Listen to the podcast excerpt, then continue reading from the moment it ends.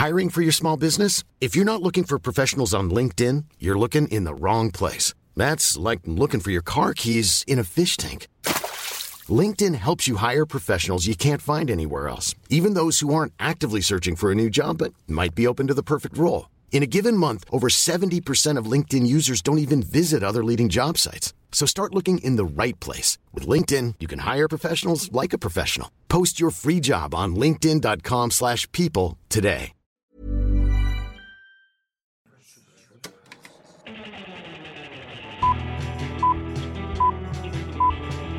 Saca el fanboy que tienes dentro.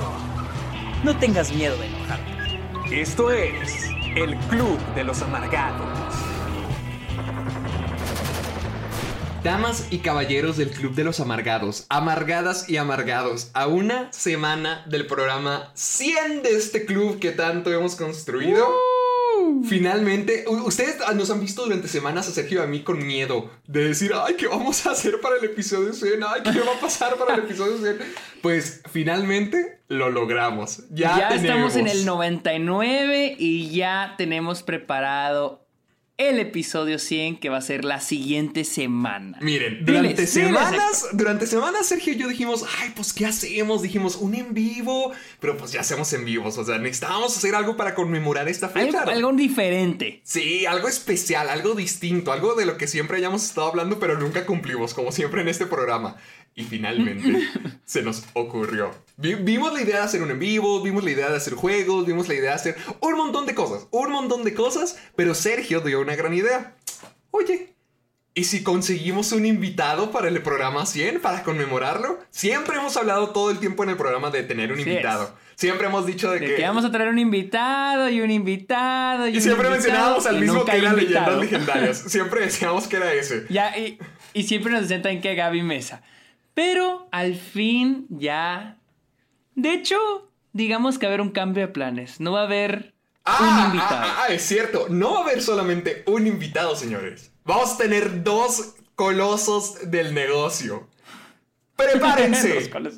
Porque la próxima semana, para celebrar el episodio 100 del Club de los Amargados, vamos a contar con la presencia de Jorge Pinarello de Te, ¿De lo, Te lo resumo. Resumo? Y también vamos a tener a mi amigo Chucho Calderón de la Zona Cero para conmemorar el episodio 100 del Club de los Amargados.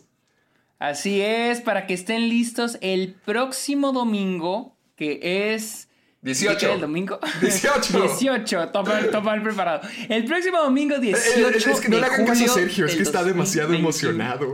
Se está poniendo nervioso. No, no saben lo, Tengo la todo verdad. mezclado, estoy muy emocionado y aparte estoy desvelado. O sea, ¿qué sientes? No manches, durante 100 episodios hemos estado diciendo. No, durante 100 episodios tú siempre me has dicho, ay, como te lo resumo, como cuando te lo resumo, ay, es que te lo resumo, dijo. Y ahora resulta que ya que lo vamos a tener. Ah, fin- no, sí, sí, sí, claro. No, sí, estoy emocionado. cabrón. Pero no me, no me quiero poner en modo fanboy enfrente de él. Ay, me pregunto si habrá escuchado los programas pasados. A lo mejor dijo, ¿qué, qué, qué es esto del Club de los? ¿Esto es qué? ¿Esto es qué? Así que prepárense que el siguiente domingo, 18 de julio a las 4 de la tarde, Ciudad de México, vamos a tener el en vivo desde mi canal. Sí, va a ser un en vivo desde mi canal de Twitch, el, El Sergio, Sergio Munoz, Munoz. por si no me ha seguido. Y al día siguiente, el lunes, va a estar el episodio normal como este así en Spotify, Apple Podcast y o cualquier plataforma donde escuchen el Club de los Amargados. Así que al fin tenemos episodio 100. Alístense, prepárense, porque este va a ser. el Club de los Amargados conoce a Te lo resumo, conoce a la Zona Cero. Este es mejor que el crossover de cuando Hannah Montana conoció a Saki Cody y Stan Raven. Mucho mejor. Así que estén listos, no ya no tenemos mejor, un mejor, programa. Ya tenemos un programa preparado, o sea, no vamos a llegar hacia secas, va a estar bien chingón. Batallamos mucho va a estar yo para pensarlo. Para que vengan, Sí, se va- preparen. Sí, va a estar muy bueno, muy bueno. Así que bueno, Además de que recuerden, va a ser, espera, espera, va a ser la, la transmisión en vivo. Pues recuerden, van a poder estar interactuando con Jorge, van a poder estar platicando con Chucho, van a poder estar platicando con Sergio y conmigo. Para que sí escuchen el programa, pero también no se pierdan la transmisión en vivo que Sergio ya les dijo. Para que Exacto. puedan ustedes ser parte de todo esto. Para que te lo resumo, haga eh, sus chistes clásicos y Chucho les dé una lección y Sergio fanboye y ustedes lo puedan ver todo Famoyé. vivo. Así es, claro que sí, así que bienvenidos al Club de los Bienvenidos. Amargados, a este podcast donde hablamos de cine, series, las noticias de la semana, de la industria y... Y aquí nos amargamos, aquí nos amargamos por todo. De hecho, sí yo- vamos a estar bien amargados porque el tema de la semana va a ser la película de Black Widow. Uh, sí. Yo, yo ya Vamos quiero ver qué pensó Sergio. Widow. Yo ya quiero ver qué. Hijo. Ya vamos a ver. Claro que sí, quédense porque vamos a hablar de Black Widow. Así que aquí yo les presento al nuevo abuelo, ¡Ah! El modelo, Gracias. Héctor Portillo. Muchas gracias. Para la gente Sí que no sabe que preparado. Oye, si viste mis historias, muchas gracias por ver lo que hice en la semana. no, para la gente que no sabe, es que fui a hacer un proyecto a México. Ya les contaré cuando mi contrato me permita decirles. Y tuve que posar y tuve que modelar. Y fui muy feliz. De hecho, ay, yo sí le quiero entrar a un curso de modelaje. Yo siento que sí la armaba. Yo estaba muy relajado haciéndolo. Sentí que estaba en agua. Y también mi perrita Sara, la, la famosa Sara ya conocida aquí en el Club de los Amargados, pues ya tuvo un bebé. Tuvo un perrito que creemos que es perrita y pronto la conocerán. Pronto también ladrará y aturdirá todos los oídos de los amargados como su madre lo hizo antes de ella. Exactamente. Ahora va a tener Héctor tres perritos que le van a hacer mucho ruido.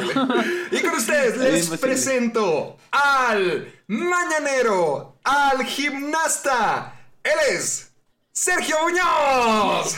¿Por qué te levantaste tan temprano? ¿Por qué estabas levantado a las 4 de la mañana? Porque fui a llevar al aeropuerto a Luisa. Su vuelo salía a las 6:40 y pues, tuve que llegar bien temprano con dos horas de anticipación. Ya que tienes que llegar dos horas Qué antes. meloso se está poniendo Y- este programa. Qué, qué mieloso. Qué meloso. Güey, pues no le iba a mandar en Uber, güey. No, no, no, te lo, no. Te lo aplaudo. Es lo que un hombre hace. Y pues ya, o sea, la llevé y a las. Creo que al 20 para las 5 ya está en el gimnasio. O sea, dije, pues ya me voy al gimnasio. Ya la fregada, ya estoy despierto. Ya, estoy despierto, pues vamos al gimnasio. Entonces llego despierto, vi. Ah, ahorita. en- vamos a hablar De las películas. de lo que hemos visto la semana. Oh, no me- o- o sea, Porque- acabas de ver una película como que 6 de la mañana. no, no, este no, es el momento perfecto para echarme película, la trilogía. No una película. ¿Qué viste? No una película. A ver, ¿tú comienza? Empecé a ver. Usted, miren, ustedes saben, ya me conocen, ya casi 100 episodios. Ustedes saben que yo no soy fan de los sitcoms. yo no soy fan de los Oh, sitcoms. oh. No porque, no porque no, no me gusten, simplemente no. ¿No te gusta lo episódico? No, no me atra- no me atrapan, no me, ajá, no me gusta lo episódico, no me atrapan, no que no me parezcan graciosos, The Office me, me parece graciosa, pero nunca es como que, ah, la quiera seguir viendo.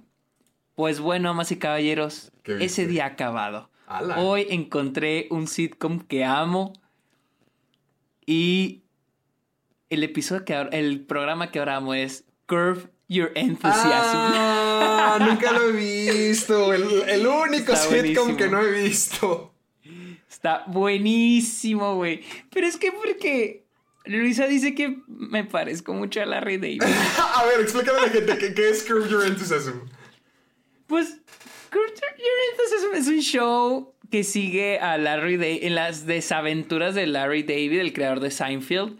Y literal es él, o sea, él interpretándose a sí mismo, o sea, todos los actores están interpretando a sí mismos. Y nada más es... O sea, es que no se trata de nada, nada más es él en su vida y ya. O sea, no se Pero trata con, de... con- con qué aventura se topa? O sea, ¿cuáles son, los, Pues ¿cuáles es son las aventuras cada bien random, son, son cosas bien random. Por ejemplo, hay un episodio donde...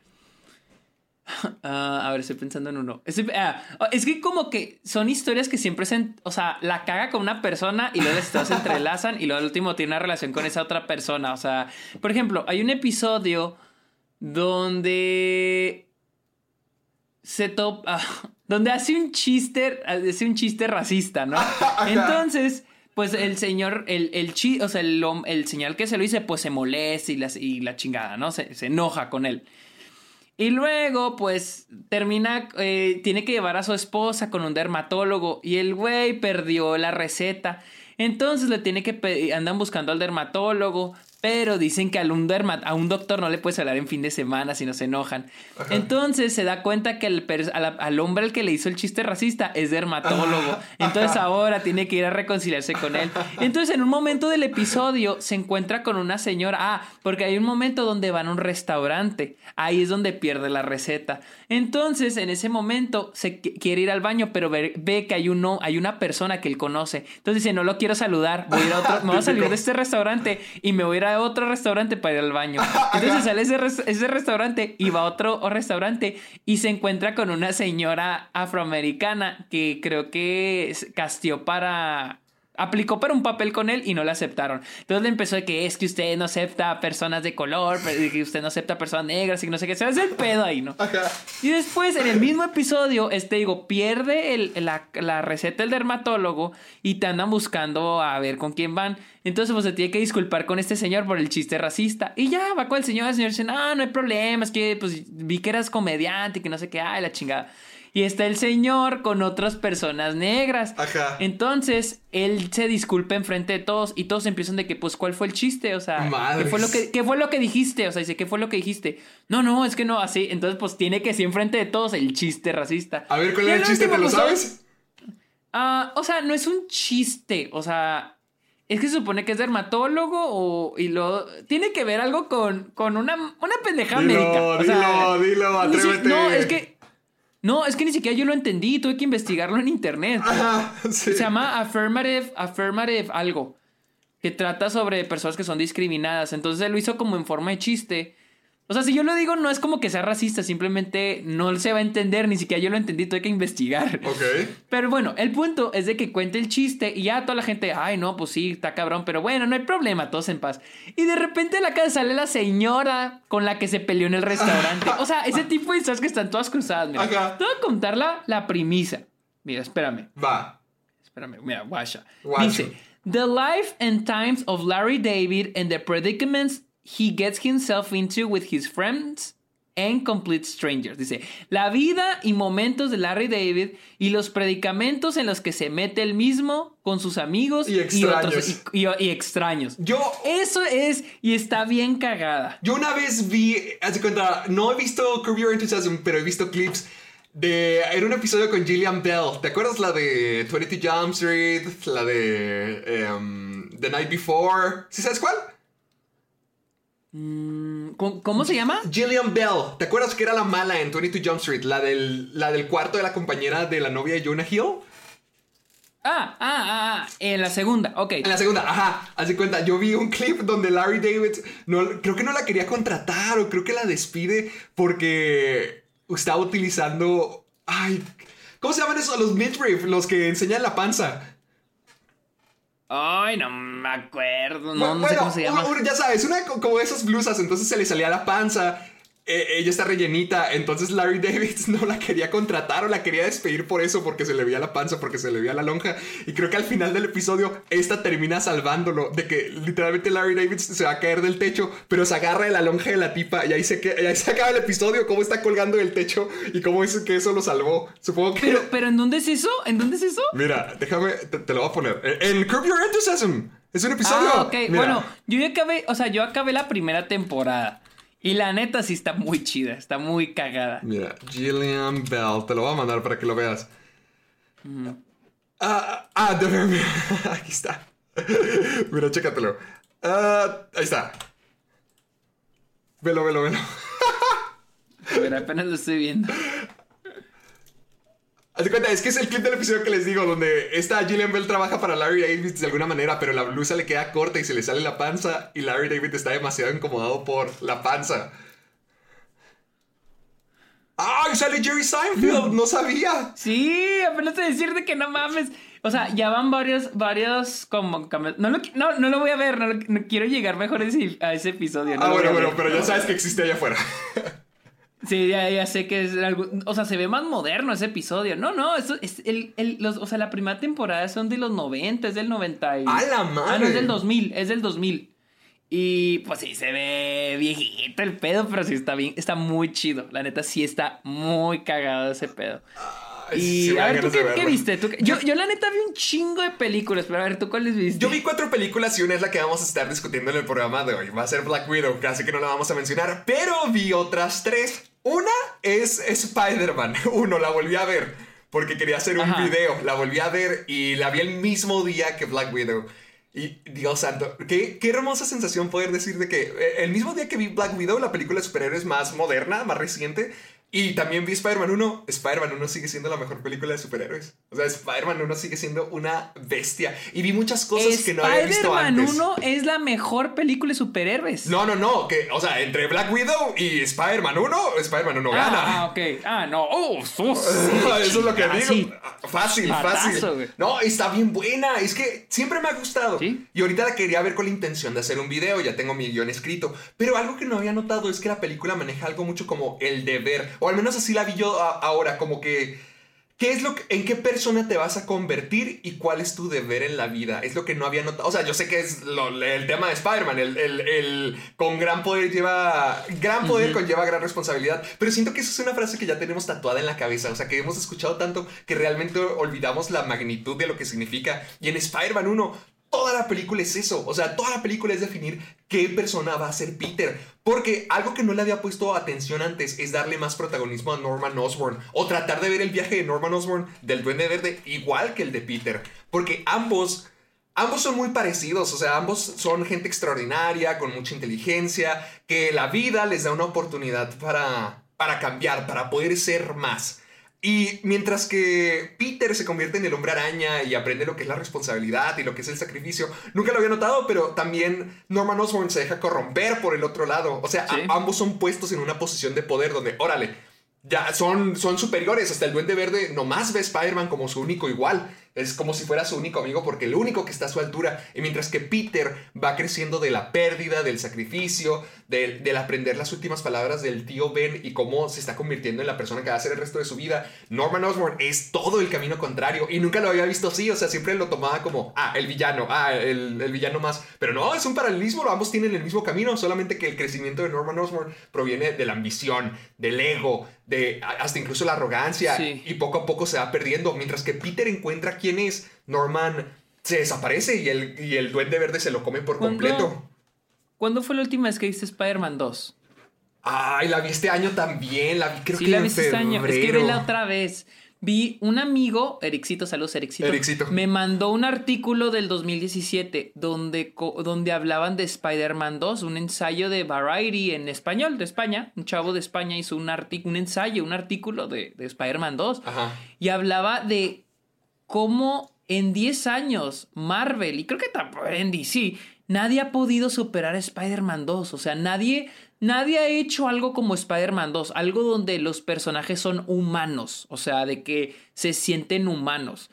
O sea, de que, por ejemplo, dicen, hay una frase hice al último el chavo que lo impactante no es ver los edificios de ser destruidos, sino lo que se siente ver los edificios ser de- que estén destru- siendo destruidos, ¿no? O sea, no es, ah, no mames la explosión, sino el sentir, los stakes, el que haya una explosión, que haya alguien ahí.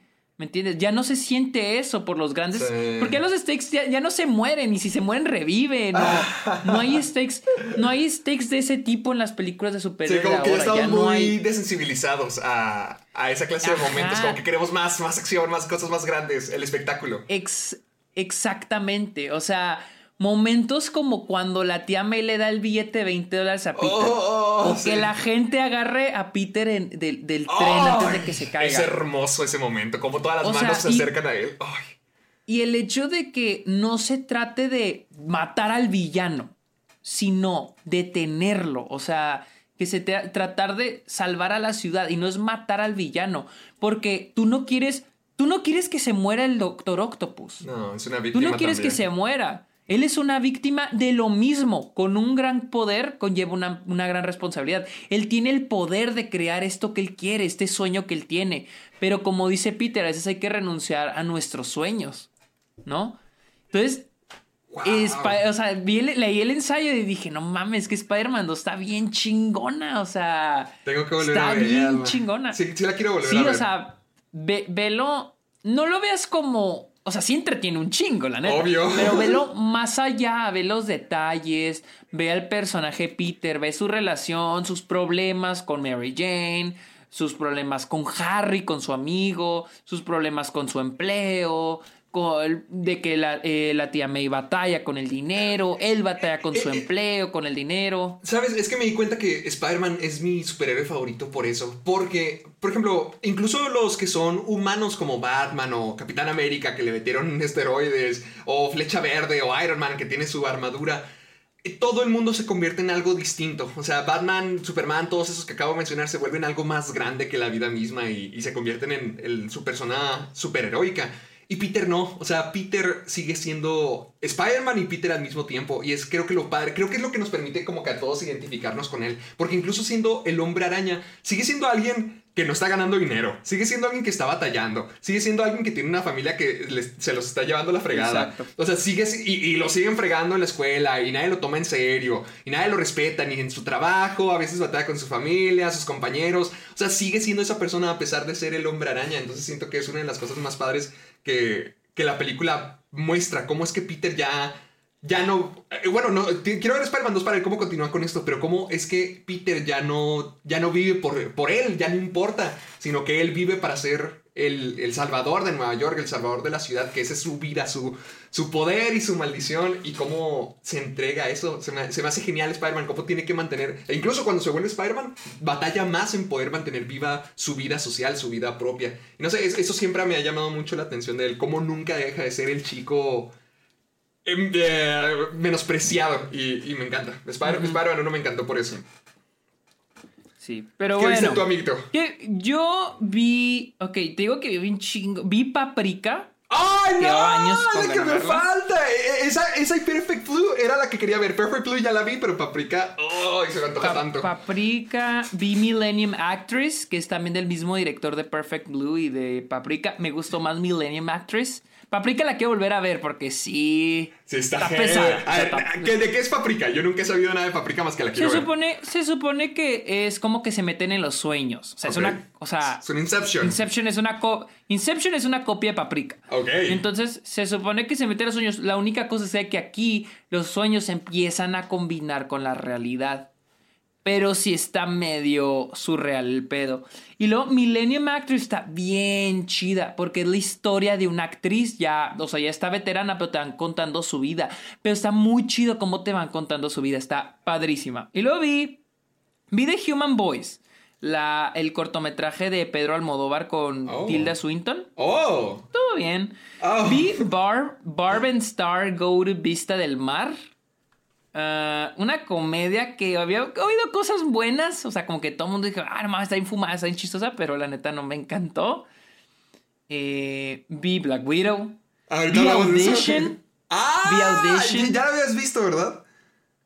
Eh, es que nos, nos pusimos a verlo, y yo, pero había mucho ruido, la neta. Cuando estábamos viendo, había mucho ruido y le dije, ay, quítala, vamos a ver Survivor. o sea, porque le quería poner atención.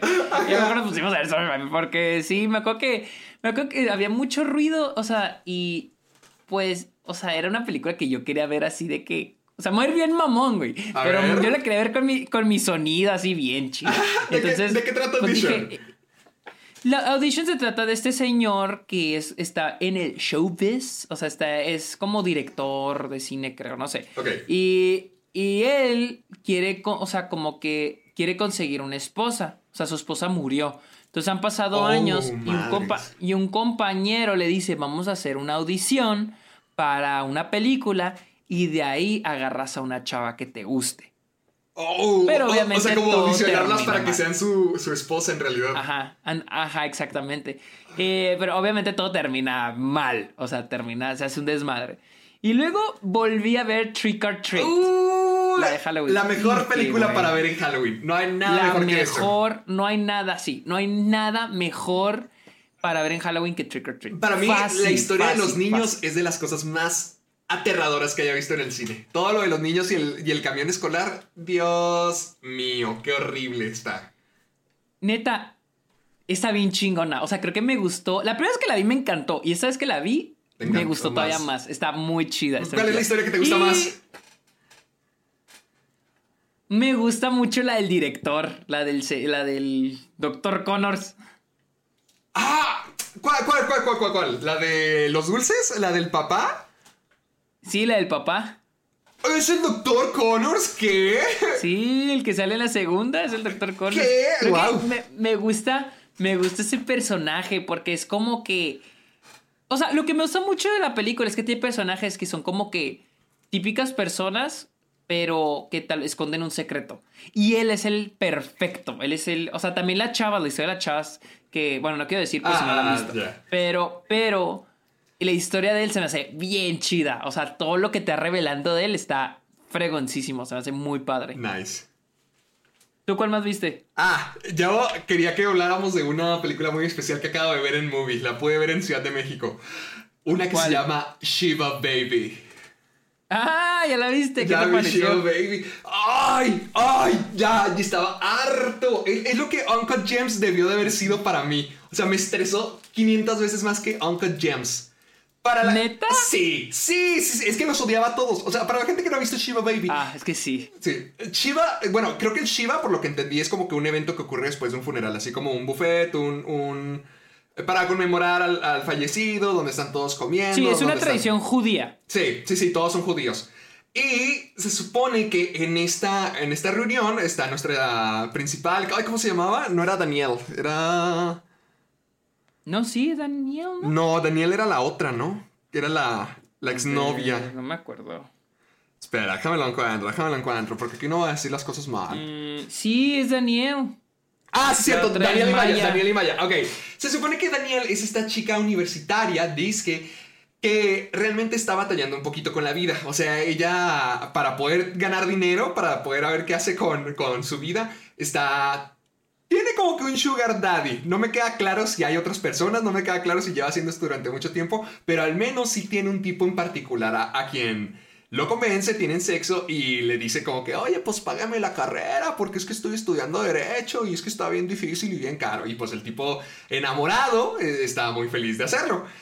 Entonces, ese mismo día, ya cuando se terminan de ver, eh, Daniel tiene el funeral y lleva, llega directamente al Shiva. Y es que en este lugar está toda la familia, están todos sus conocidos, están todos los miembros de su pasado y todos tienen unas expectativas muy grandes de ella. Porque todo, o sea, es como la familia así metiche, horrible, que te dice, ay, ¿cómo está tal persona? Ay, ¿cómo le está yendo? Uh, no, qué mal. O sea, la clase de familia chismosa que siempre, siempre, siempre te está criticando. Sí. Entonces, Daniel, A huevo. Daniel se topa con eso, tiene que lidiar con eso, con su pasado, y además, el sujeto que se está echando ta- resulta que también es miembro, amigo, miembro lejano de la familia. Entonces, ahora Daniel tiene que mantener el engaño, tiene que mantener la mentira con este tipo, además de sus propios deseos con él. Y además mantener todo lo que la familia está opinando de ella. Como, o sea, esa clase de... Es la clase de persona que te dice, ay, estás bien gorda. O, ay, estás enflacando demasiado. ¿Qué no estás Sí. comiendo? O qué. O sea, esa clase de persona que no tienes noción de... Dude, no, no deberías de estar hablando de esto. Dude, la están humillando. Entonces, es lo, es lo que, lo que le decía Sergio. Para mí es lo que Uncut Gems no me hizo. Porque Uncut Gems, fíjate que no me estresó. O sea, a lo mejor si hubiera estado en el cine, como quiera.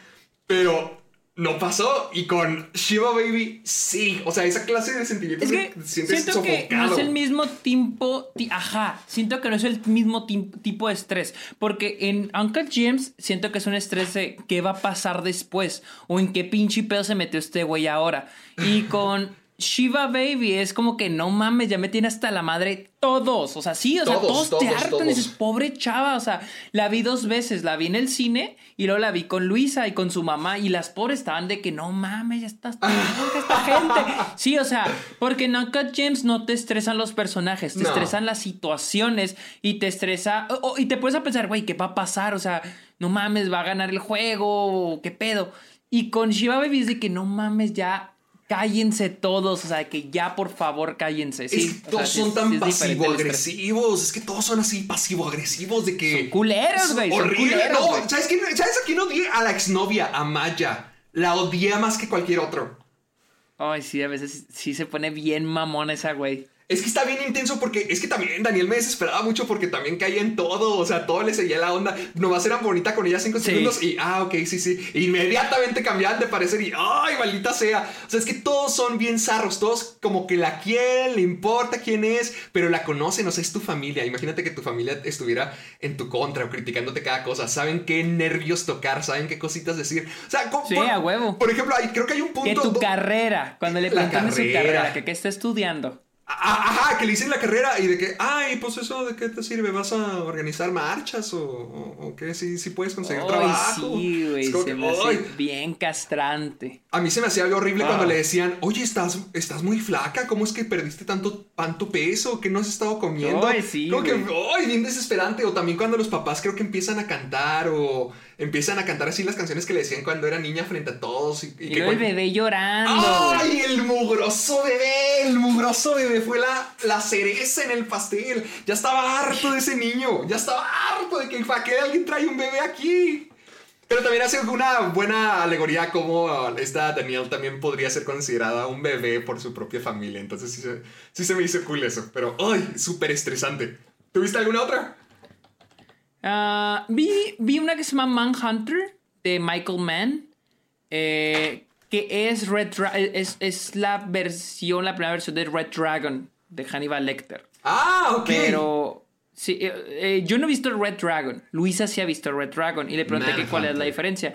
Y dijo que la de Red Dragon sí era más comercial. O sea, sí está más comercial. Porque Manhunter sí está más lenta. O sea, sí se toma mucho su tiempo. Pero sí me gustó. Sí me gustó mucho. No sabía que había otra versión de Hannibal Lecter en el cine aparte de... Del Anthony Sí, Hopkins. hay otra. Hay otra, hay otra, y es en la de Manhunter de Michael Mann, y esa es de los 70s, creo, o de los 80 esa película. Pues yo ya también nomás vi otra película que es Upgrade de Lee Winnell.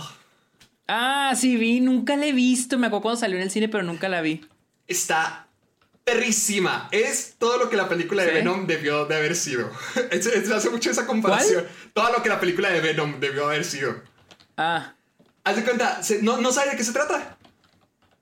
mm, no exactamente. Haz de cuenta, Tengo eh, una idea, pero no sé exactamente. Es un mundo futurista. Ya estamos en el futuro donde la mayoría de las cosas son electrónicas. O sea, ya la gente que trabaja con sus manos y la gente que hace trabajos manuales, sí son vistas como que, ay, qué rarito, ay, qué perdedor. Entonces, este sujeto que es un mecánico, precisamente que está en contra de la tecnología o en contra de que el, mundo se ha comido por esta, termina en un accidente que lo deja cuadrapléjico. Entonces, uno de los mayores millonarios y creadores de- del mundo le dice, oye, pues sabes qué, estoy interesado en probar un nuevo experimento contigo. Y es un chip que se le coloca en la columna vertebral y dice, vas a poder volver a caminar con todo esto. Así vas a poder caminar, vas a volver a tener tu vida, todo va a estar genial. Entonces, resulta que funciona. Pero él tiene que. Él tiene un misterio que descubrir, él tiene un misterio que resolver porque fue un accidente todo lo que pasó. O sea, él se quedó cuadrapléjico cuando matan a su esposa y cuando tienen un choque. O sea, es todo orquestado para que, para que, para que matara a la esposa. Entonces, este sujeto ahora quiere utilizar estas habilidades para encontrar a los cuatro tipos que, que, que lo asesinaron y lo atacaron a él y conseguir su venganza. Entonces está fregoncísimo porque la cosa que tiene en la cabeza se llama STEM y le dice, lo maneja, lo controla y lo hace un experto en todo, pero también le ayuda con así cosas sobrehumanas. Y está muy cool, o sea, está muy cool ver eso de la, el, avance de la tecnología, nuestra determinación para cumplir nuestros motivos, los, los límites a donde estamos a punto de llegar. No, o, o sea, de, de películas de Lee Winnell no había visto tantas y ya me estoy volviendo muy fan de él, porque a mí me... ¿Qué, qué, qué, qué otras ha dirigido? El hombre invisible y las de Saw.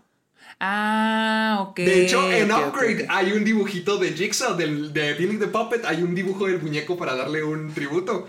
Y está, está muy fregona. o Una sea, referencia. Una referencia, huevo de Pascua. Deberías de verla. Yo siento que sí te va a gustar. O sea, la cinematografía está muy cool, la, la acción está genial y sobre todo a mí me encantó la actuación del tipo principal. Es alguien que comparan mucho con Tom Hardy, que se parece demasiado, pero me gustó demasiado su actuación porque es más que nada física. O sea, sí tiene ese elemento de, de- de la voz y del diálogo y de su personalidad, pero al final de cuentas su cuerpo está siendo controlado por un robot que hace todo a la perfección y la forma en que se mueve y la forma en que puede mantener, haz de cuenta, del cuello para arriba puede mantener sus facciones humanas, como la- las que tú y yo tendríamos, pero del cuello para abajo se mueve y se actúa como un robot, así como una máquina autómata. Y no, no, no, se me hizo algo brutal. Deberías de checarla. Solamente el, final no me gustó, se me hizo bien apurado. No te lo voy a decir, es algo que ya me ha tocado ver.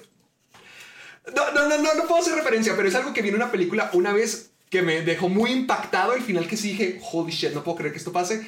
Aquí lo hacen también y ya me di cuenta que es más común que lo hagan en las películas. Estuvo medio apresurado, pero uh, Mm, estuvo fregoncísima. Vela, vela. Es que sí me acuerdo que, la- que- es que sí me acuerdo que vi el tráiler cuando la iban a sacar, pero pues digo que nunca, nunca la vi. Yo digo Sí que se sí. veía chida, o sea, la neta sí se veía chida el, el tráiler, Vela junto con Nobody. Tendrías una super tarde de acción de películas que te recomiendo y nunca ves. Oh, es que Nobody casi no se me antoja. Está bien buena, está sí se me antoja, pero sí se me antoja ver este Upgrade. De hecho la busqué y está en Netflix, así que Ah, chance- perfecto. Sí, esa sí, la voy a ver. Netflix, ahí la vi. Va, te cuento contigo para que la próxima semana me digas. Porque siempre que dices una película, yo tardo una o dos semanas de que, oye, pues ya vi lo que dijiste. Y jamás has visto ninguna de que yo te diga. ¡Claro que no! No siempre las ves. No, siempre las ves de que en dos ah, vi- vi- vi, vi El Culpable, vi Shiva Baby. Ah. Ah. Ok, el culpable sí, el culpable sí es una que sí digo, ok, esa sí la viste. Gracias. Ya es una. ¡Sí! ¿La viste porque te la recomendé? Sí, hablamos de en el programa. Ah. Qué fácil olvidas. Bueno, bienvenidos a Ya, Amargados. Recuerden escucharnos en Spotify y eh, Apple Podcast y recuerden usar el hashtag Soy Amargado. Así que traigo apuro porque ahorita tengo que ir a una producción. Así Ay, que vamos a darle ah, oh, no, con las está bien, noticias. está bien. aunque no, no, pues si no quieres hacer el programa, vete, vete con tus amigos. No, sí lo quiero hacer. Aquí estoy aquí para aquí al pie del cañón. Ah. Mire, vamos a hablar con la saga de Drake Bell. Ya para Ah, terminar. la saga. pobre cabrón. Eh, ah, ah, Drake Bell ha sido sentenciado a dos años de, pro- eh, de probation por eh, poner en peligro eh, a una víctima, a una, a una persona. ¿Qué, Ah, ¿Qué es lo sí. que incluye? O sea, ¿va a estar encerrado en su casa o solamente está en probation? De que si puede salir, nomás va a estar en probation. Eh, pro- probation significa tienes límites, o sea, por ejemplo, no puedes, creo que no puedes salir del país. No sé si pueda salir del estado, no sé dónde se le condenó, en, en Ohio. Ah, eh, va a tener que reportarle a un policía, que es como se Madres. Algo así, algo así, creo que es así. Ah, y luego también 200 horas de servicio comunitario. Eh, y tiene prohibido contactarse con la víctima, obviamente. Sí, pues sí. Ah.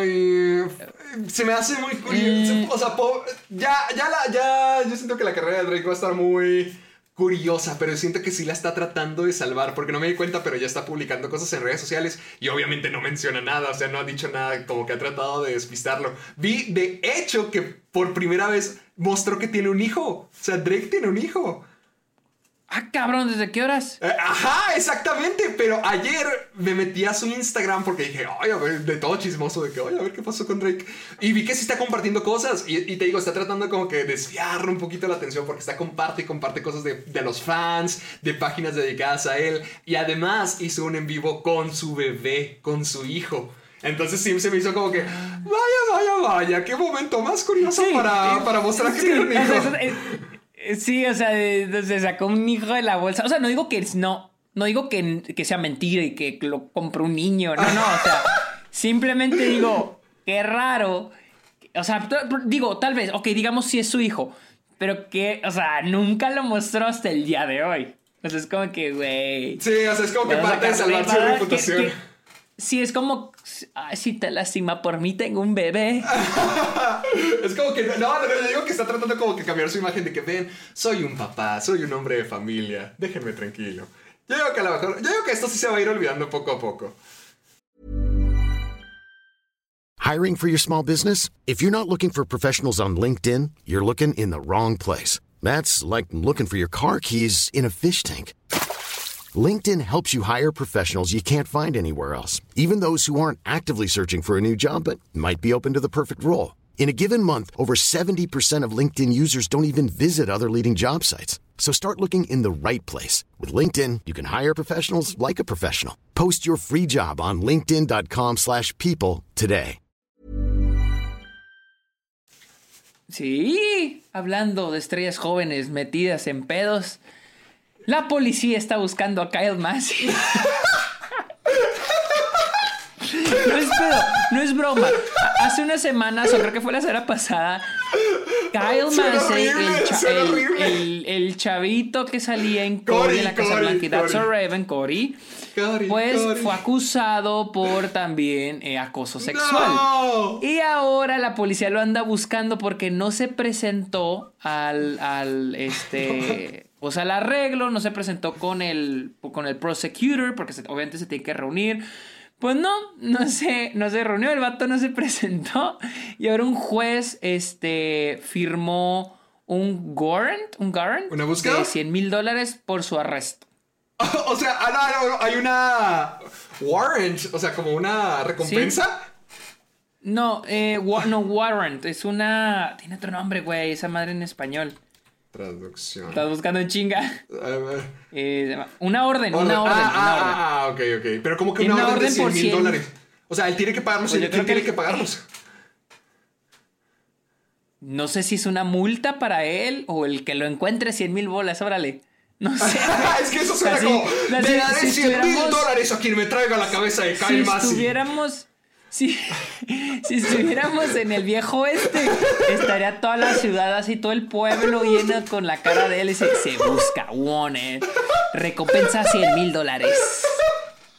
Ay, es que está es que sí me da mucha risa, que sí sonó muy gracioso. La policía anda buscando a Cory. no, suena fantástico. Pobre hombre. No mames, chale. ya, escucharemos, bueno, ya escucharemos de él en la siguiente trilogía. Vamos con la siguiente, la, la saga del Kyle. Esto no se acaba, a ver qué Sí, a ver si lo encuentro. Continuará. Vamos a la siguiente noticia Sí. y es de que este, este güey, que se llama Jason Blum, de Uh, el de Blumhouse. Sí. ah, estuvo hablando sobre la secuela del Exorcista, la cual yo no sabía que existía. O sea, o sea ¿una 4? ¿O, o se refiere a la el del Exorcista 2? no, va a ser, va a ser, creo va a ser similar a lo que ocurrió con Ah. Halloween, de que, ah, es la primera, pero todas las demás las ignoramos y esta va a ser una Ah. secuela de la, de las, de la primera. Eh, Oye, qué dice- zarro, puso- pobrecitas las personas que estaban en todas esas películas. En las otras películas, sí. Sí. Y luego, ah, aquí dice de que, este, it's going, dijo, eh, este, Jason Blum, dijo, va a ser como Halloween, la secuela de Halloween. Eh, I think it's going to be pleasantly surprised. All this, ah, ok.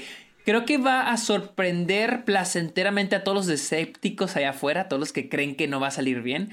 Ah, tuvimos muchos escépticos sobre Halloween. eh, Sí, y. David, que David eh, lo cambió todo. No sé a qué David, David, Gordon Green, el director de la primera. Al director. Ajá. Ok. Y creo que va a pasar lo mismo con el exorcista. Us, mira, normalmente diría mi discurso siempre lo de secuelas y reboots, y sí aplica, pero. Ay, es que sí, en Blumhouse yo sí creo. En Blumhouse yo sí creo. Hasta si son malas, son interesantes. O sea, si están gachas, hasta están padres de Eso ver. sí. eh, eso sí, pero el exorcista es un clásico. Sí, pero ya, ya lo van a tocar. Van a manosear todo lo que amamos. Prefiero ya como decirle Sí, que pues, órale, pues hagan lo que quieran. Pues sí, que al menos el que lo va a manosear, que sea el menos. Ajá, que sea el me- menos peor, que sea el menos peor. Puso, ah, quiero hacer una película, dijo, quiero hacer una película que funcione con ambos, con ambas audiencias. o sea, No sé si como se refiere a- la, antigua y la, la La antigua y la de ahora, ok. Sí. Quiero hacer una película para la gente eh, que ama, que conoce y ama la primera exorci- eh, del exorcista y que están furiosos que estemos haciendo esto, pero de alguna manera traerlos al cine. Ah, quiero que vengan al cine y salgan felices. Ah, quiero hacer una película para también para las personas que nunca han eh, que para que las personas que nunca han escuchado El Exorcista la disfruten. Y creo que David, eh, creo que lo que hizo David con Halloween es lo mismo que podrá pasar con El Exorcista. Mira, Suena bien. o sea, es que, es que lo que acabas de decir tienes razón. O sea, de cualquier manera van a manosear todo lo que ya conocemos. Así que al menos que lo manosee el, El correcto. que es un poquito más, ajá, el que es más visionario, el que le apuesta cositas más nuevas. Entonces, Además, está no diciendo como que tiene, está consciente. O sea, ¿cuándo has escuchado a alguien decir, Sí. vamos a hacer un reboot? sabemos exacto. que no, no lo quieren, sabemos que lo odian, pero nos vamos a esforzar. ¿Cuándo has escuchado decir eso? Eso sí, o sea, porque es puro de que vamos a hacer un reboot y vamos a exprimirle toda la lana y nos vamos a quedar. Y no nos importa si les gusta o no. Y sí, o sea, aquí, pues bueno, o sea, Dice, obviamente es PR, pero al menos es como que. Bueno, o sea, como que se le ven buenas intenciones y, y está, y está consciente, está consciente de los stakes que hay que cumplir para esta película. O sea, porque si hay stakes muy altos que llenar con El Exorcista. ¿tú qué, qué, qué se te viene a la mente cuando, te dice, cuando dice la gente que fue la película más atemorizante en su momento? Que había gente llorando y saliendo de los cines como lo que pasó con Psycho alguna vez. ¿Tú sí sientes que eh, El Exorcista la ves y dices, oh sí, esto fue la película de terror más grande de todos los tiempos? Oh, sí, fácilmente, fácilmente. Sí. Porque, a- o sea, ahorita, ahorita sí, sí las películas son más campy. O sea, ya la ves y se, se ve muy campy, ¿no? Sí. Pero dices, verga, para, para la gente de ese entonces, de haber estado bien cabrón. Por ejemplo, la otra vez vi Scanners Ok. de David Cronenberg. Y dije, verga, o sea, para haber visto esta pinche película en su época, está bien cabrón, o sea. Telépatas, O sea, sí está- mentes destructoras. ¿De, de qué trata esa película? Se ve buena. Al menos Sí, de eso, de eso. Pero, pero hay un momento donde a un güey le explota la sí, cabeza. Sí, es como es, que, es muy famoso. Sí conocía esa escena. Y hay, y hay un momento también donde. Hay un momento donde a los personajes, o sea, los dos personajes, lo del villano y el héroe, que son los dos, eh, tienen este poder, empiezan a, a intentar explotar el otro. Entonces vemos cómo usan su fuerza y luego con el, no sé cómo lo hicieron, no sé cómo lo hicieron, pero las venas se les empiezan a inflar. Las venas se les empiezan a inflar en, los, en el rostro. Ah. Pero se ve cómo se ve inflando. Los efectos especiales están impresionantes, güey. Y digo, no mames, la gente que vio esta película, digo, no. O sea, ahorita ya la ves y dices, sí, la neta sí te da cosita. Pero la gente que la vio en ese entonces, como que verga. O por ejemplo, la otra vez vi una escena de The Thing, la parte donde, donde Ah. están haciendo la, la prueba del cobre. Ok. Y cuando se le, el güey empieza a convertirse en la cosa y lo sale volando y luego se abre la cabeza. O similar con Alien. Las, la- digo, no mames, o sea, si ahorita, que sabes, se ve, ahí se ve que no es real, se ve que es figuritas, animatronics, lo que quieras. Ay. Imagínate en aquel. Y, y de todos modos, ahorita te da asco, sientes la sensación horrible. Yo digo que en aquel entonces haber sido algo cabroncísimo. Y lo más triste es que ya son muy poquitas las películas actualmente que a pesar que tenemos mejor tecnología que en aquel entonces, no veo películas, no veo tantas películas que se atrevan a hacer ese tipo de cosas hoy en día. Mm, am, se me viene a la cabeza, ¿cómo se llamaba esta la que me terminó decepcionando? La de que se metía a los cuerpos de los demás. Que también es de Cronenberg, Ay, del hijo de Cronenberg. Ah, Possession. Possession, por ejemplo, esa está ahí con efectos prácticos. Ah, pero pues no, no se me viene a la cabeza tanto. Sí, o sea, te digo, casi hoy en día no tenemos. Por ejemplo, el, el final de, de, de Midsommar está muy chingón. Está impresionante, la neta. o sea, está impresionante.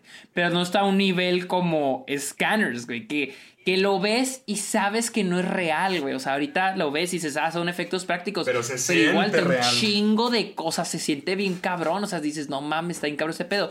Imagínate en ese entonces. Ahorita creo, creo yo que no tenemos cosas de ese tipo. ¿Cuál para, cuál para ti menos- dirías que es la película de terror así de nuestra generación? ¿Cuál crees que sea la que, la que va a marcar lo nuestro? Es que Porque, no, o sea, Ah. tenemos muchas muy buenas, pero no siento que ninguna así que sea, la, que digamos, la definitiva. A menos que la gente piense en a lo mejor Get Out, algo, algo así. Ah, yo estoy entre Get Out y Hereditary. Pero. No sé así como para decir, ah, marque nuestra generación. No sé si diría así que marque nuestra generación. Pero esas sí son, yo siento que serían las mejores del siglo. Sí, del siglo XXI, sí diría que es Get Oh. Out y, y Hereditary. Fácilmente. Pero no sé si se marque la generación. No lo sé. Pues cada quien, cada quien. Cada quien. Pero bueno, vamos a la siguiente noticia. Esta me da mucha risa. Eh, y es de que eh, salió una noticia donde decía de que Netflix, bueno, hace unos meses, bueno, y hace un año, dos años, eh, Netflix agregó Avatar a su plataforma, a su catálogo, Avatar, la leyenda de Ang. Y ahí tuvo un boom bien cabrón. Aquí en Estados Unidos tuvo un boom. De hecho, yo la, yo la volví a ver en orden. Y, y Acá, tuvo un también, boom en bien México cabrón. también, en México también. Hay mucha gente Sí, en que, México que también. he visto que por primera vez están viendo Avatar. Sí, ajá, exactamente. Y que gracias. Ahorita ya Netflix ya no la tiene. Netflix ya la perdió porque está en Paramount Plus. Ah, pues sí. Pero gracias a ese boom que recibió Avatar, eso fue lo que hizo que, que. Eso convenció a Nickelodeon para reunirse con los creadores y expander todo el universo de Avatar. O sea, me da mucha risa ah, porque siento que Netflix le ha el favor a muchas, a muchos, a muchas plataformas, a muchos estudios, para que al último se los quiten. The Office. Ah, The Office ya era popular, pero volvió a hacerse popular gracias a Netflix, la neta. Friends Netflix. también, Friends también fue parte de Friends eso. también. Sí. How I Met Your Mother Your Mother. también. Qué gacho, o sea, y- y- Netflix es el trampolín de la vida. está.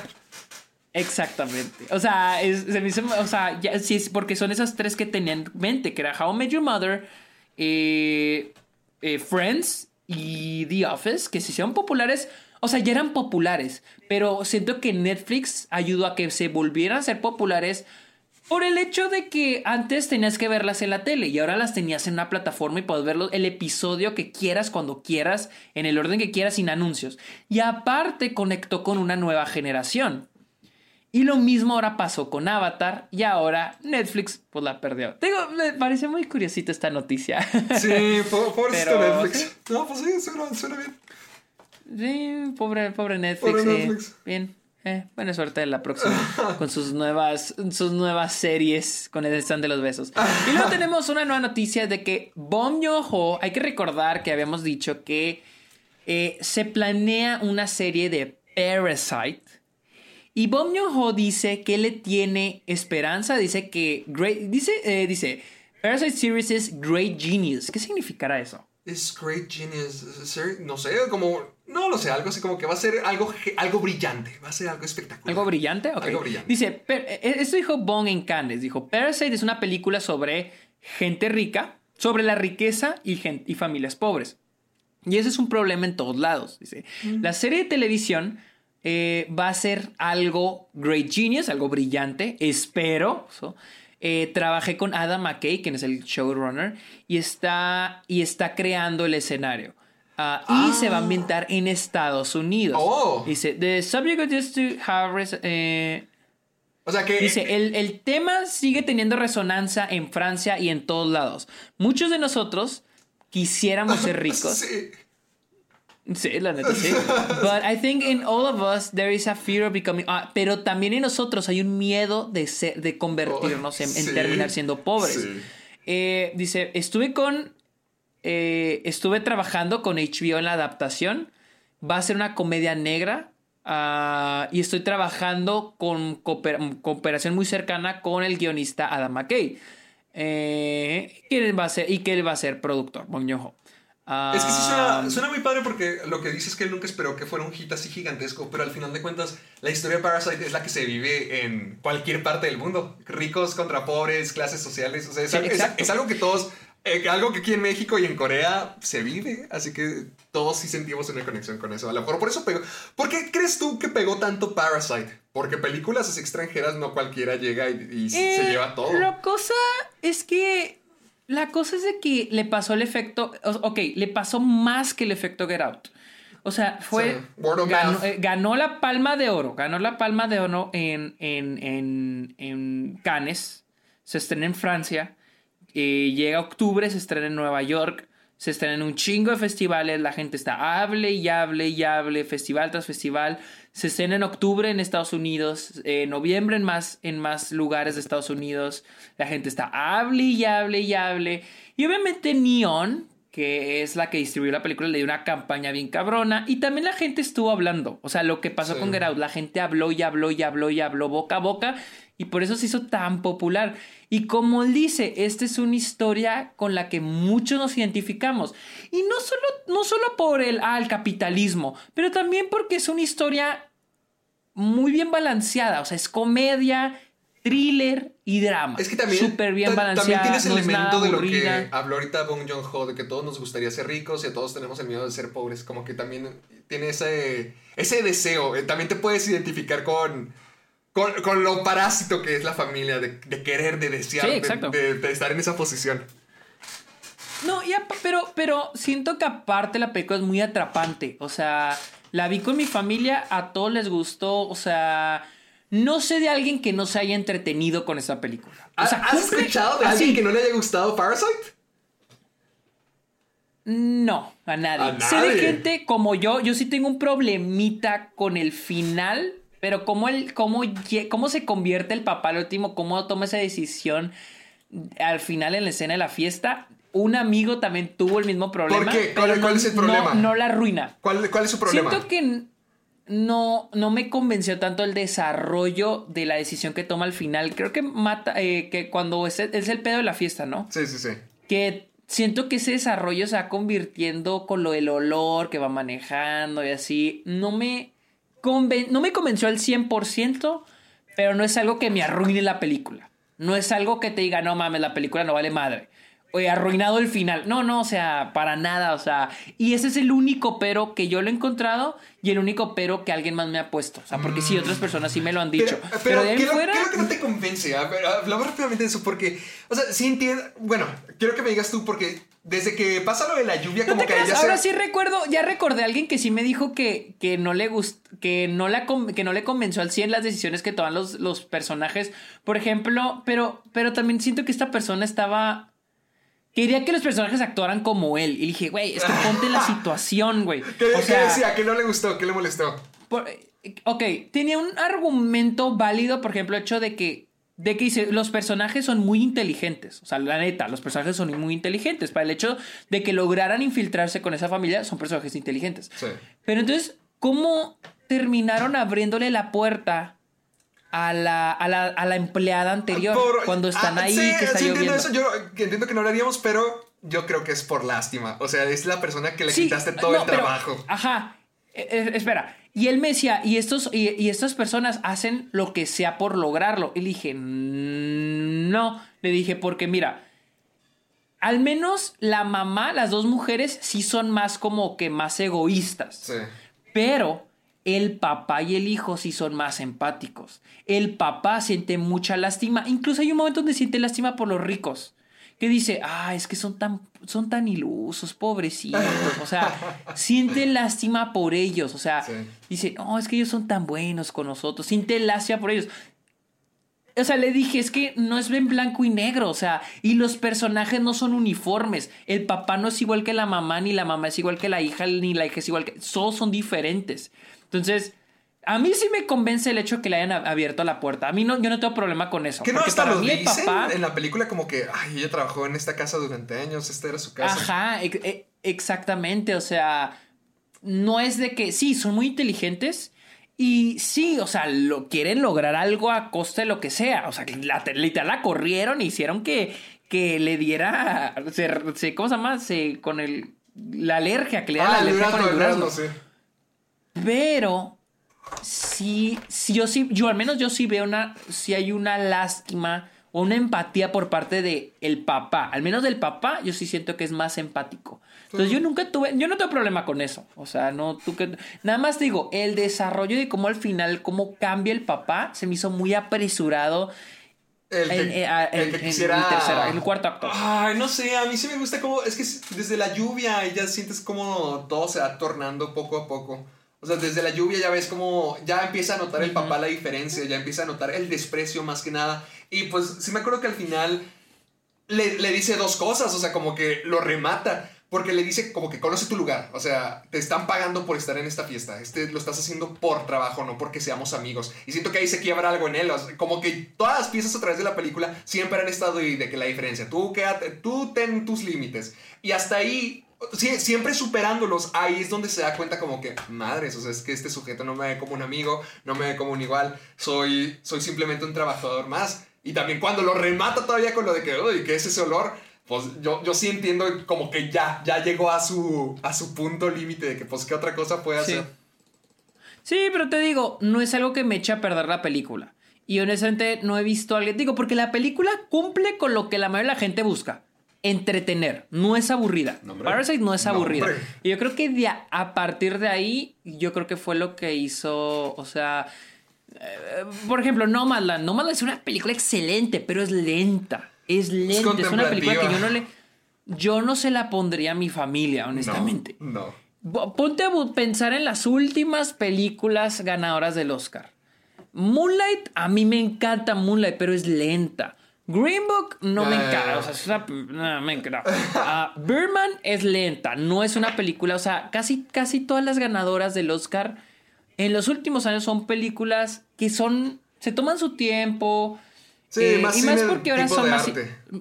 Sí, porque son más independientes, hay más, no hay más, no existe tanto el, el satisfacer al espectador y que se entretenga, como era antes con películas como Titanic. Y con Parasite, no, no digo que Joon-ho digo, ah, yo quiero entretener al mundo, pero siento que la película logra eso. Entonces yo siento que es un plus también de Parasite. ¿Cómo crees que esté la serie? Yo, yo sí esperaba que todo siguiera siendo en Corea, pero. Pues a ver, o sea, si hay un escenario Mira. donde funciona estos temas del capitalismo, el dinero de Estados Unidos y funciona bien. Yo no le tenía esperanzas a esta madre. Pero hay tres cosas que me hacen pensar lo contrario. De hecho, una de ellas me la convenció alguien en, en cuando hice mi en vivo de Fargo. ¿Qué? Uno es de de HBO. HBO siempre suele hacer cosas buenas. Sí. Eh, Adam McKay está escribiendo. Y tres es este. Me puse un ejemplo Fargo. Fargo es una excelente serie. Y tiene la premisa, es la idea de Fargo, de la película de los Cohen. Y es excelente. Parasite puede ser eso. Así que, pues sí, le tengo, le tenga cierta Fe. esperanza a, a Parasite. Vamos Le a- tengo fe. Tuviste fe, tuviste fe. Tuve fe. Vamos a la siguiente noticia y es de que ah, hubo una entrevista que le hicieron este, a Victoria Alonso, quien es la eh, presidenta ejecutiva de producción de Marvel Studios y habló de que va a haber más representación LGBTQ en Marvel. Dijo lo siguiente. Se necesita tiempo. Tenemos tantas historias que podamos contar. Dijo Alonso eh, para el estreno de Black Widow. Dijo, daremos poder a... ¿Qué dijo? We will empower those that are... uh, we're not changing anything. Ah, ok. Le vamos, a, vamos a empoderar a aquellos que ya tienen poder. No vamos, estamos cambiando nada. Uh, we're just showing the world who those people are. Eh, vamos a, solamente vamos a mostrarle al mundo quiénes son estas personas. Ah. Eh, quiénes son estos personajes. Am, hay muchas cosas que tenemos eh, planeado que creo que serán representativas del mundo de hoy. No vamos. No vamos a nail it. ¿Cómo usas Atinarle, atinarle. Atinarle, ¿verdad? Sí. No lo vamos a lograr atinar en la primera película, o en la segunda, O en la o en la tercera, o en el primer show, o en el segundo show, pero vamos a hacer lo mejor constantemente para poder representar. Ahorita Ah. Pedro Almodóvar va a estar un poquito más feliz. Claro que, güey. Sí, güey, esta mamada qué? ¿Qué? O ¿Por sea, qué? es, oh, sí, oh, sí, va a haber representación. No en la siguiente, pre- no en la primera película, ni en la segunda, ni en la tercera. O sea, llevan más de 20 películas, pero algún día tendremos representación. Güey, como si fuera tan difícil poner un personaje. O sea, No, yo, mira, yo creo que mi sí, problema. se refieren a hacerlo bien, a hacerlo de. A, a- a hacer algo que todos estén de acuerdo Pero- y que esté bueno. Pero que es todos que estén de acuerdo. No o sea, es que lo dicen como si fuera algo muy difícil. Eh, supongo que como con la delicadeza de los temas quieren hacerlo de la forma correcta. O sea, de eso mismo, de, de a lo mejor no saben cómo hacerlo. Por ejemplo, ¿tú qué opinaste cuando dijeron lo de Loki? ¿Cómo te sentiste con eso? Eh, eh, quedó muy bien. Es que no, no es difícil. No es difícil. A, a- a lo- la a neta, lo mejor no, no batallan. nada A, a lo mejor no batallan. A lo mejor nomás lo están diciendo para No, hacer nomás- PR. Como de que, oiga, pues a lo Ah, mejor no le- eso, a lo mejor no le atinamos. eso, O sea, a lo- a lo mejor a lo mejor a la primera, a la primera película lo logran. Ese, es- amiguito, a lo mejor. ese es mi problema. Eso es mi problema, no con, solo con Marvel. O sea, todos los estudios que se ponen, miren, somos. No, nosotros inclusivos. este, somos, parte del mo- somos parte del movimiento. Es como que. Güey, no lo grites, solo hazlo y ya. No es difícil, solo contraten directores, escritores LGBTQ y ya, ellos van a hacer el jale, güey. O sea, no es difícil, lo dicen como si fuera un desafío. Ah, claro, pero porque si meten personajes LGBTQ va a haber mercados donde no se va a vender sus series.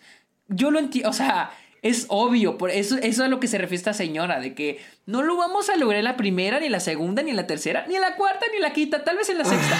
es porque, no, mira, si se quiere, se puede. O sea, no es, no es difícil. Yo sé que hablan O sea, de- respecto al, al LGBTQ aquí, pero por ejemplo con Black Widow. Yo, a- a- a- no que sea el mayor fanático de la película, ahorita vamos a hablar de eso, pero al menos sí sentí que las mujeres estaban escritas de una manera diferente. O sí sentí que había una... Uy, yo Uh. difiero un poquito. O sea, yo difiero se un te poquito. hace eh, que... Bueno, bueno, ahorita vamos a eso. No. De hecho, Black Widow es un ejemplo de cómo Marvel dice, ah, sí, miren, eh, feminismo, pero ni siquiera lo saben poner bien. Yo- o no. sea, ni siquiera... En la película definitivamente no está bien puesto. Solamente sí siento que al menos que se le dio la oportunidad a una visión distinta de que, de que haya salido bien al final, quién sabe. Literalmente no sé cómo se siente la gente. Pero, Pero es sí que sentí una voz la- distinta al menos. No, no, al menos yo con Black Widow no. La neta, yo con Black Widow no. Este, no es como cuando vi Black Panther y te Mm, digo, ya. ok, ahí sí se ve bien representado todo. Se ve todo bien hecho. Ahí sí te digo, güey, se la rifaron. Pero te digo, ok, está bien, o sea, es, es excelente que quieran ser inclusivos. Pero como dices, tú mismo lo dijiste, ese es como PR, como que miren, sí, lo, vamos a ser inclusivos, pero no ahorita, después, o sea, no, eh, toma tiempo. O sea, ¿qué es lo difícil? O sea, ¿qué es lo que, qué es lo que toma tiempo? Ahora, con Loki, quedó muy bien, quedó muy bien, sutil, se ve bien. O sea, pero tampoco se quieran colgar de que, ah, sí, ahora LGBTQ, porque te ponen que ahora tiene un interés romántico heterosexual, que es el mismo, pero es con mujer. Sí, O sea. ¿cómo no? Ok, ¿cómo no pusieron a él mismo que se enamora del mismo? Literal. Bizarro, mismo. estaría Algo similar bizarro. a lo que Ya pasa con lo eh, mismo con a Sylvie, Ellen- pero... Pasó con, no, pasó con Alien Covenant, con- ¿no? Donde se besan, Michael Fassbender se besa con sí mismo, con una copia de él, algo así, vi un, un clip. ¿Por qué no pasó así? No, ah, porque después, ah, No sí, No me acuerdo de sí, hay, eso. creo- no sé si es en Alien Covenant o en sí, otra, porque pero es donde salen los donde- dos Davids, sí me acuerdo. Pero no. Y no. Por, estoy que seguro que sí hay un beso entre Michael Fassbender y Michael Fassbender. Entonces te digo, ¿por qué no aplican lo mismo aquí? Ah, porque hay mercados como en China donde no se vendería. Mismo que pasó con Black Panther. El póster de Black Panther eh, a nivel mundial era este Chadwick Boseman. Y en China tiene la máscara. Ah, ok. O sea, ¿me entiendes?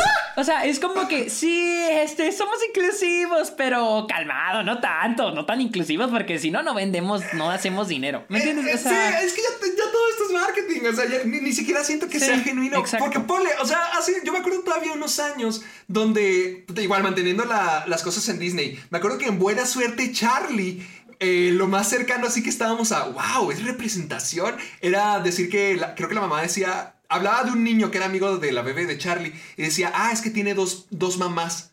O sea, no, no decían nada, no decían que eran esposas, no decían que eran juntas. Lo, lo más lejos que estaban por decir era, es que son mamás. O por ejemplo en Cartoon Network, cuando eh, me acuerdo ver en Clarence que había un episodio donde dos hombres se besaban. Así de, de fondo, o sea, eran, eran extras, pero Sí. se, se besaban. O incluso en Steven Universe eh, hay un episodio de una boda entre dos gemas.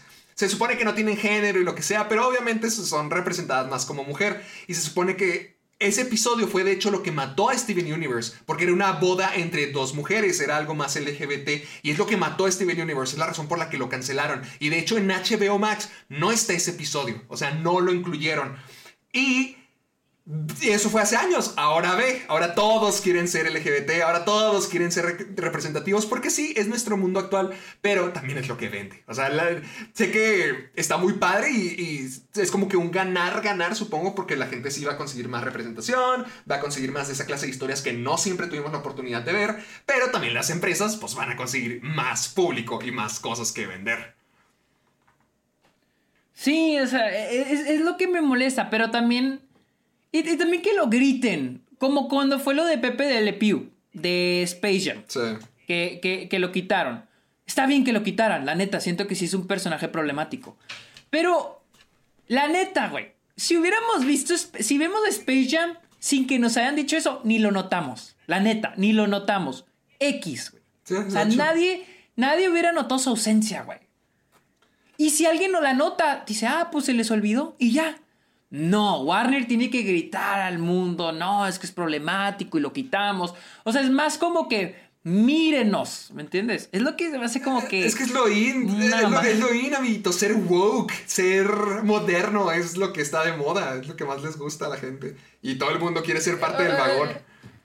Sí, o sea, siento, o sea, no tiene malo, o sea... No tiene nada de malo, no tiene nada de malo. No, yo, yo no, yo pienso que estaba bien que quitaran a Pepe Le Pew, pero el gritarlo a los cuatro vientos, o sea, el miren, estamos haciendo esto. Somos parte, miren, somos aliados, sí. Sí, somos como ustedes, es como que, güey, cállate, o sea, hazlo. Es que le quita la autenticidad, trabajo- se siente como- Y tu, exacto, o sea, hazlo y tu trabajo se va a ver, o sea, Ándale. ref- el- el- el- los resultados se van a ver reflejados con lo que opine la gente. Es como otra vez, con lo de la escena de los Avengers, de Avengers Endgame, donde están todos los personajes femeninos, ¿sí?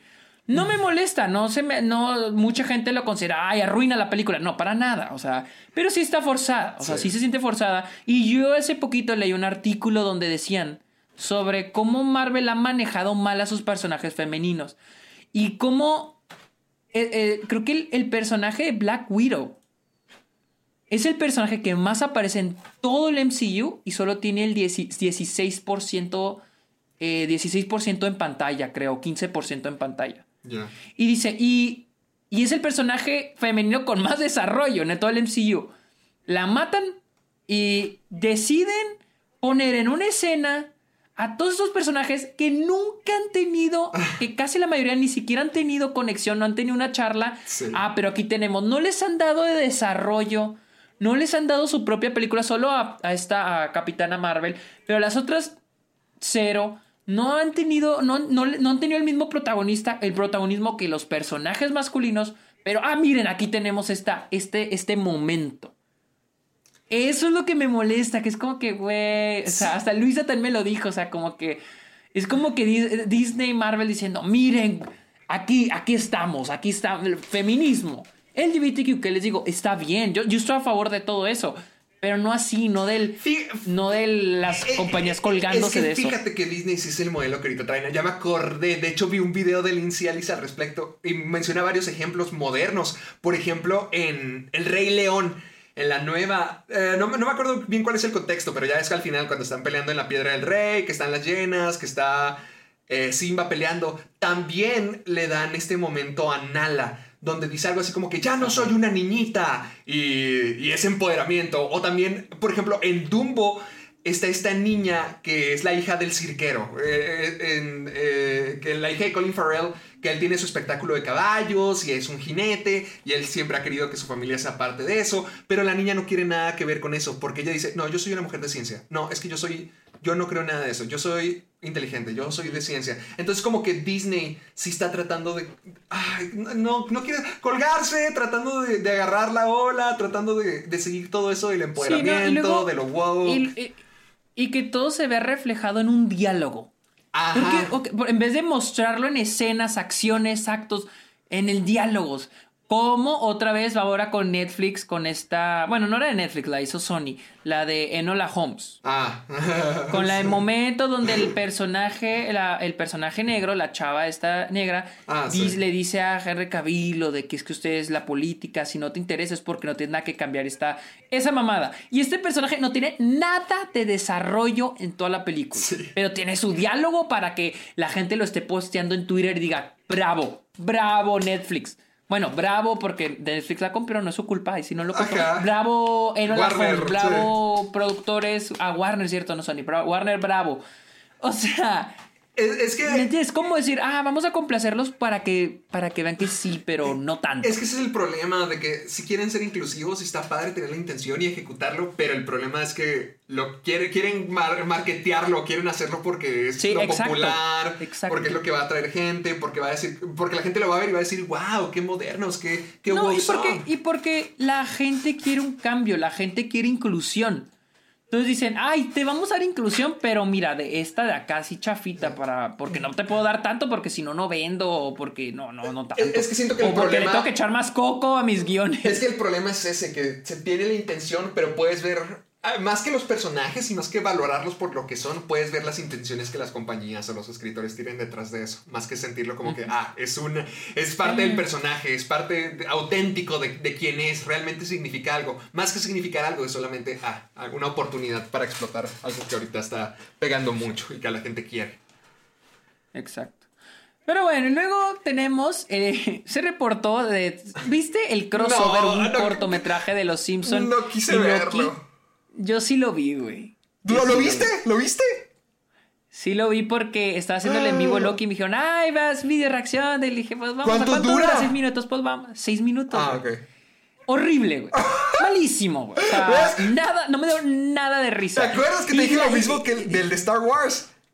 Y estoy hablando, eh, estoy hablando de esto por la siguiente noticia, es de que se reportó, creo que el creador o el, el escritor del corto dijo que el, el cortometraje, el crossover de Los Simpsons y Loki, tiene más de 100 referencias a Marvel en 4 minutos.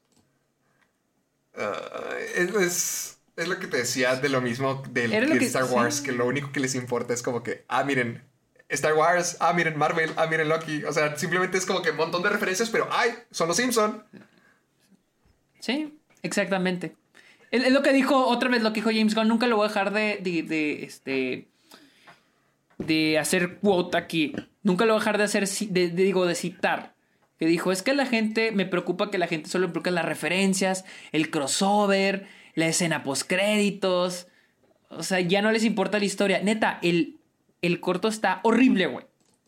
Horrible. Para que la gente nomás le gustara que volvieron las voces Eso doblaje, decir. Dice demasiado. Ah, es un lo- cortometraje espantoso. ¿Lo escuchaste en inglés o en español? Lo vi en español porque, pues, como Bien. estaba en, en- en Watch Party, lo vi en español. Lo iba a ver en inglés, pero lo vi en español. Y sí, son las voces originales. No, la neta no diferencia mucho porque casi. Sí, pues se oye padre, güey, pero es un corto horrible, güey. O sea, o sea, no tiene nada de chiste, güey. No tiene nada de encanto. No tiene nada de gracia, güey. Así te la pongo, güey. Horrible, güey. O sea. Ay, o, o sea, Te quedas, ¿pero por qué? güey, ¿qué ¿Porque son puras referencias o por qué? Sí, son puras. Es querer hacer chistes a las referencias. Por ejemplo, algo- dime, un chiste, como- dime alguno que te acuerdes.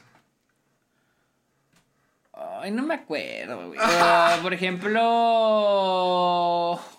Tú puedes, tú puedes, voy el coco. Voy Solo me acuerdo que, que sacan a, a Loki de Asgard y lo mandan a Springfield. Y luego hay un momento donde. O sea, hace que cambien. O sea, creo que Bar lo, a Bar lo convierte en él mismo. Y luego no sé qué le hacen. Pero sí, güey. O sea, no, ni siquiera entendí la pinche historia. O sea, ni me acuerdo la historia. Sí la entendí, pero no me, no- ni me acuerdo. Me O sea, ni me acuerdo de ese pedo. Pero. Voy a verlo. A ver qué onda. A ver si no te da algo. Tenía una recomendación para ti y para todos los que nos escuchan. Se me olvidó mencionarlo al comienzo. Dime. Deberías de ver el programa de Harley Quinn.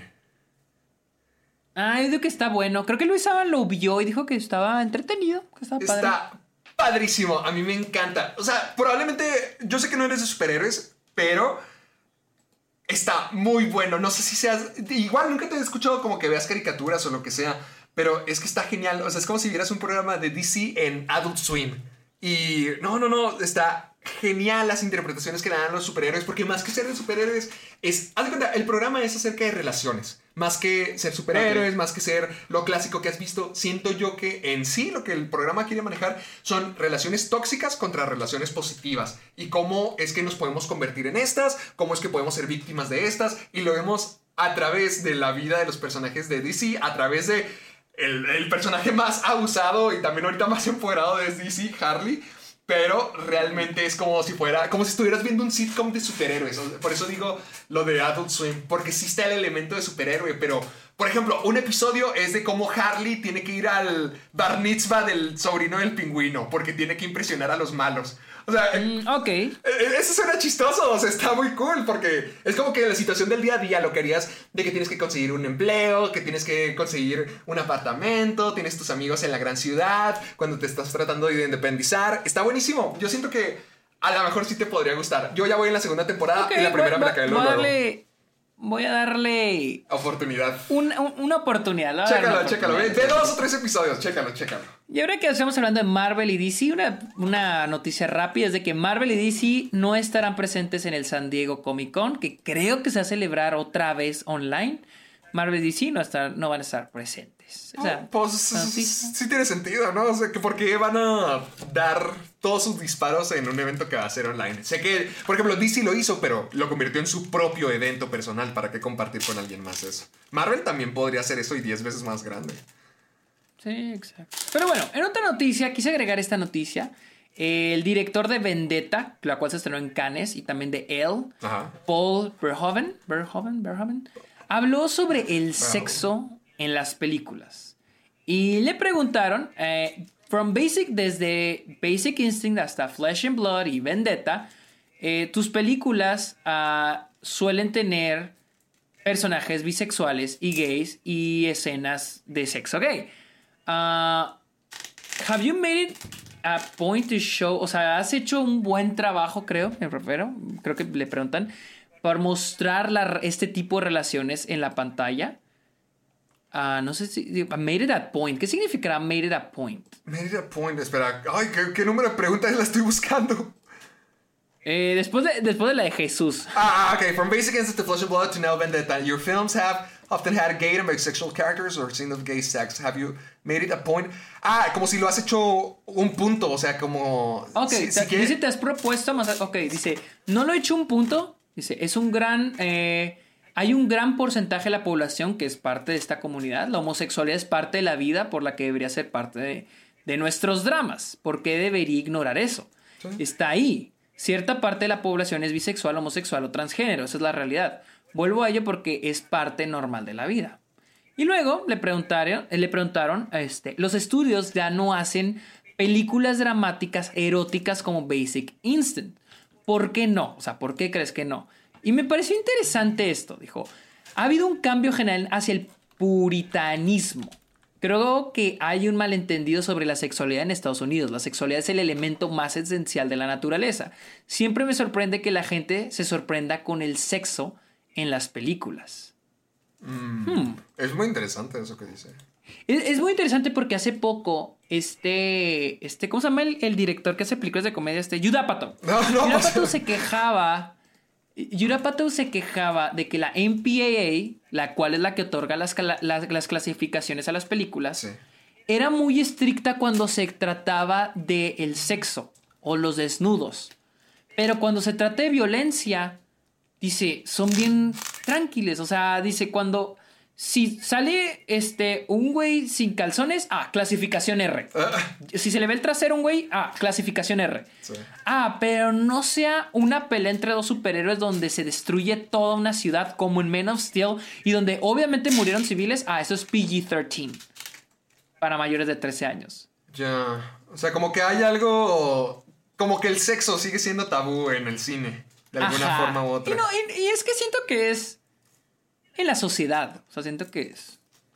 si- Sigue siendo parte de. Sí, creo que sigue siendo tabú en la sociedad. Y mientras siga siendo un tabú en la sociedad, creo que lo va a seguir siendo en el cine. Ponle- tristemente. O, o sea, hay gente aquí en México que todavía. Lo que se vio hace años de que había gente enojada con que hubiera dibujos explícitos de cómo funcionaba el sistema reproductorio, las relaciones en, lo- Ay, en los sí, libros de no primaria. mames. O sea, ¿cómo, ¿cómo te enojas porque tu hijo se eduque más? De que, ay, no, es que su, in- Exacto. su inocencia. O sea, no, no tiene sentido. Como que tenemos un concepto. No, y aparte, y aparte porque como dice este Paul Verhoeven, es esencial. Es, Es parte de la vida, nosotros, es es par- parte de eh, la vida del humano, Que creo. O sea, creo ¿cómo que hay lo vas a mucha aprender? gente frustrada por eso, porque mucha gente crece como pensando que no, es que es un tema tabú, ¿no? Es que son cosas raras, ¿no? Sí, exacto. Hasta, te, hasta te llega a preguntar como que, ay, es que tengo algo mal conmigo, qué pex. O sea, son temas tan importantes para nuestra vida y para nuestro funcionamiento y no los, no los tomamos por miedo, no sé si por la incomodidad, por, por, la mente conservadora o no sé, no, no sé, pero se me hace muy raro que uno de los elementos que nos convierten en personas, en humanos, que nos definen incluso, todavía estemos tan racios a, ignorarlos, a simplemente no tratarlos. ¿Por qué? ¿Sí? ¿Quién sabe por qué sea? No, y, y, es interesante la comparación que hizo. También creo que una vez este. Ay, este. Seth Rogen se quejó de que dice: No puedes decir más de dos fucks. Fuck. O sea, decir fuck dos veces ya es clasificación R. Cuando es parte del lenguaje de la gente, ¿me entiendes? O sea, niños mayores de 13 años lo dicen. O, te digo, o como dicen, verle el trasero a alguien, un hombre o una mujer, es clasificación R ya. Pero como dicen, a la violencia, apuntar, usar un arma, eso es clasificación. No hay problema, PG-13. Sí. Que digo, bueno, tal vez no todo el tiempo eh, la violencia tiene que caer en R, pero sí es como que una hipocresía el que una sea PG-13 y otro R. Sí, pero también, como, decimos, tiene que ver el tabú. Sobre todo, es, la parte rara es que es la naturaleza humana, o sea, estamos negando una parte tan normal e intrínseca dentro de nosotros y le damos la ventaja a algo como el lenguaje o la violencia, cuando el otro debería ser más humano y deberíamos tener, incluso deberíamos tener mayor entendimiento de este, pero pues nosotros mismos no nos lo permitimos. es que siento que es como que un círculo vicioso, ¿no? O sea la sociedad lo tiene como tabú y por ende las películas lo tienen, que tabú, tienen como tabú. Si la sociedad lo quitara como tabú, tal vez las películas lo quitarían. Pero tal vez las películas podrían ayudar a la sociedad tratando de meter un poquito más de la sexualidad en sus películas como una normalidad y tal vez así la sociedad lo interpretara más como una normalidad. Pero. Pero pues no avanzamos, nomás no seguimos Pero pues no avanzamos, ajá. exactamente. Cuando hagas una película que esté llena de sexo deforme. ¿De sexo qué? Deforme. Sexo deforme. ¿Qué significa eso? No sé, ponte, ponte racio, ponte, saca todo. Su... Verga, sexo deforme, güey, verga. A ver, todos inter... Quiero que pongan sus teorías conspirativas de qué creen que es el sexo deforme.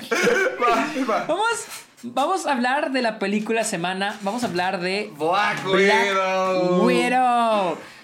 ¡Uh! ¡Al fin! Ah. es que todavía me acuerdo de cuando yo estaba en Ciudad de México. Yo estaba grabando un programa ya y creo que fue el primer programa donde me dijiste: No, es que van a trazar Black Widow. Al fin, años después, ya salió. Al fin salió. Y no solo años después de su, de su retraso, sino años de que la gente.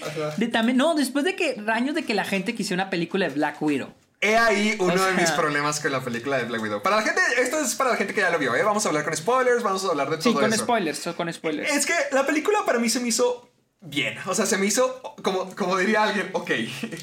se me hizo... Hasta eso te diré, me gustó más de lo que creí que me iba a gustar. Es que sí me gusta, o sea, sí está bien, está padre, está entretenida y es mucho de lo que has dicho de que otra película más de Marvel, lo que sea, está entretenida, para mí es relleno, pero sí siento que a lo mejor si hubiera salido antes a la gente le hubiera gustado más.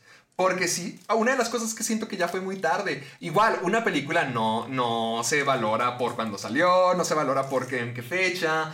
Pero viéndolo así de manera temporal, la película de la Viuda Negra sí está saliendo un poquito tarde. Siento que tuvieron la oportunidad de que ella fuera la primera heroína en tener su película individual. Y qué locura, o sea, estamos, no estamos hablando de la Mujer Maravilla, ni, ni así uno de los tops de, de cualquiera de los mundos sino que ella se ganó. Scarlett Johansson logró hacer que el personaje fuera tan popular hasta tal punto donde todo el mundo quería ver esa película. Y ahorita al verla, o sea, sí está bien, pero ya ya, ya la siento muy atrasada. O sea, estamos hablando de un personaje que ya está muerto, de un mundo que ya es diferente. Mi problema con la película no es tanto eso, simplemente es... Ok, eh, eh, lo puse en Twitter y siento que se me hace muy forzada la acción. O sea, es meter acción porque tiene que ser de acción, porque es de superhéroes y es lo que entretiene. Cuando tienes una premisa bien chingona, es... Es este... Natasha es una prófuga eh, y se reencuentra con su familia, la cual son ex espías soviéticos. Es como un Los Increíbles bizarro. Sí, güey, pero o sea, pudo enfocarse en el drama, güey, en la relación de los personajes, güey. Y si tiene escenas donde trata de hacer eso, Pero también tenemos la trama principal, que es de tener este pinche personaje súper cliché. Por ahí leí que es la misma trama que Hobbs and Shaw. Ah, no, no, no. Al menos el villano. Bueno, pero aquí No, tenemos. No, el villano no. villa- ¿Cómo te atreves a comparar a Idris Alba con alguien?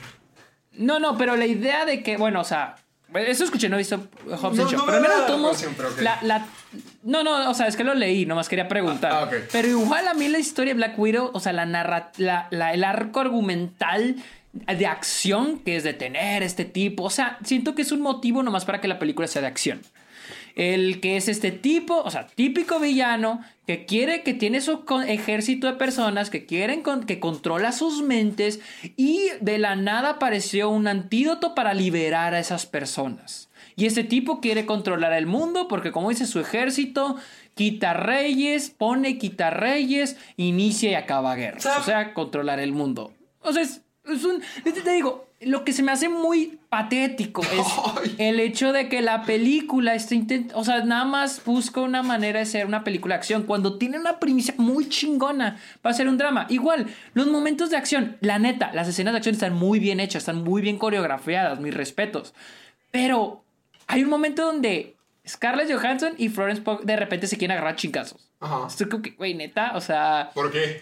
o sea, eh, sin, sin, o sea, se me hace como que, güey, hablen las cosas o salúdense, güey, o sea, Son de hermanas. se pe- y, y- y desde que vi el tráiler dije, ay, típico eh, eh, viejos amigos o conocidos, en este caso hermanas, que ya han rato sin verse, se volvieron rivales, se agarran a chingazos y después ya tienen una plática juntos. Y sí, vieron la, la película y es lo mismo.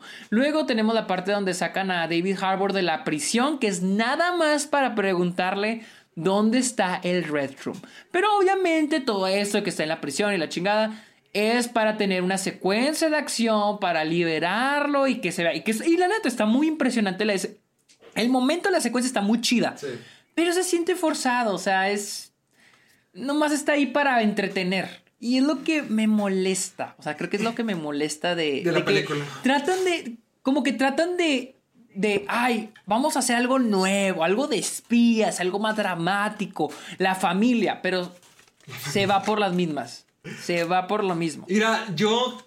Yo ah, es que sí pienso algo parecido, porque todo lo de la, la, la historia que demanda las escenas de acción sí se me hizo así muy de relleno. Para mí lo que la película es como si fuera un tributo a Black Widow, porque si te fijas el personaje ya no avanza, o sea, el personaje no crece en ningún sentido, sí. más que se reconcilia con su familia, pero ella sigue siendo la misma persona que es al comienzo, nomás ya habiendo cumplido su motivo. La forma que yo lo describía es como Black Widow teniendo que enfrentar su pasado. Cómo es que antes las cirugías, la modificación, el condicionamiento, eh, eh, estar atrapada ahí, la soledad, la crueldad, lo que sea, la habían convertido en esta persona más fría, en esta persona incapaz de lidiar con sus emociones. Y como ahora que está con los Vengadores, como ya ha tenido sus años ahí, ya se ha vuelto una persona más receptiva y más familiar y mejor. O sea, ahorita ya está en un punto donde puede voltear a ver sus traumas. Y los traumas la tienen que voltear a ver hacia arriba porque ya es más grande, o sea, ya, ya está por encima de esos. Y hasta incluso con todos los temas de abuso en la película, ella como víctima de abuso ya puede apoyar a, a las demás personas, que se tiene como que esa idea. Como que ella es la, la salvadora de lo que mismamente fue su problema en un comienzo. Está cool, está padre. Y a mí me gusta ver eso, o sea, el- cómo el pasado de Black Widow la define, eh, refiriéndome a las personas, a, a, a esta Rachel Weisz, a David Harbour, a Florence Pugh. Se me hace muy cool ver eso, la dinámica de familia. Se me hizo padre, se me, se me hizo padre la idea de ver al superhéroe más humano de todos los Vengadores Sí. eh, en un concepto así más familiar. O sea, esa clase de historias como, como el juez de Robert Downey Jr., de que, se, de que era un... Sí, o sea, es que eso fue mi parte favorita. Eso está muy Fue, bien. mi fue- lo más padre, pero queda medias, o sea, no tiene nada de desarrollo. Es solo, solo es una escena, solo hay una escena donde los cuatro actores están juntos. Bueno, dos, con el final cuando están todos abrazados. Pero solo hay una escena y es cuando están comiendo.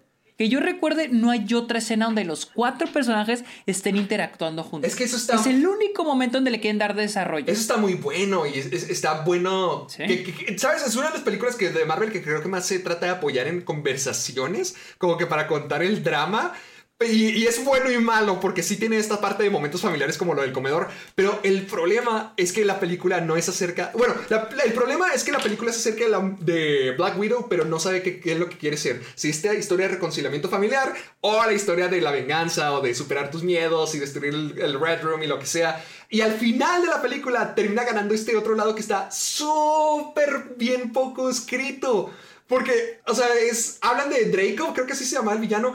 Y este sujeto hablan y hablan y hablan a través de, de, él, a través de toda la película. Pero pues nunca lo ves. O sea, es hasta el final donde sí. realmente lo conoces. No. Y es este villano estereotípico de que, ah, sí, las mujeres son un objeto y una sí. cosa. Y, y, bien plano. Y, y, se supone que esto es, es lo sí. que va a cargar el gran peso, el gran clímax de la película. Y, siento que la, y luego la motivación de hay que descubrir el Red Room, todo se, se sale en una, en una sola escena donde están pisteando, como que están en, una, en un barecito, así en una no sé, están sentadas en una banquita, está Florence Pugh y Scarlett Johansson, y ahí, que vamos por este vato, sí, vamos por este vato, arre, y ya, ahí se creó la motivación de, las, de los personajes. Y lo también me parece bien extraño, el pues está situada después de Civil War, ¿no? Ah, uh, sí, justamente unos días, unas semanas después, creo. De, después de Civil War.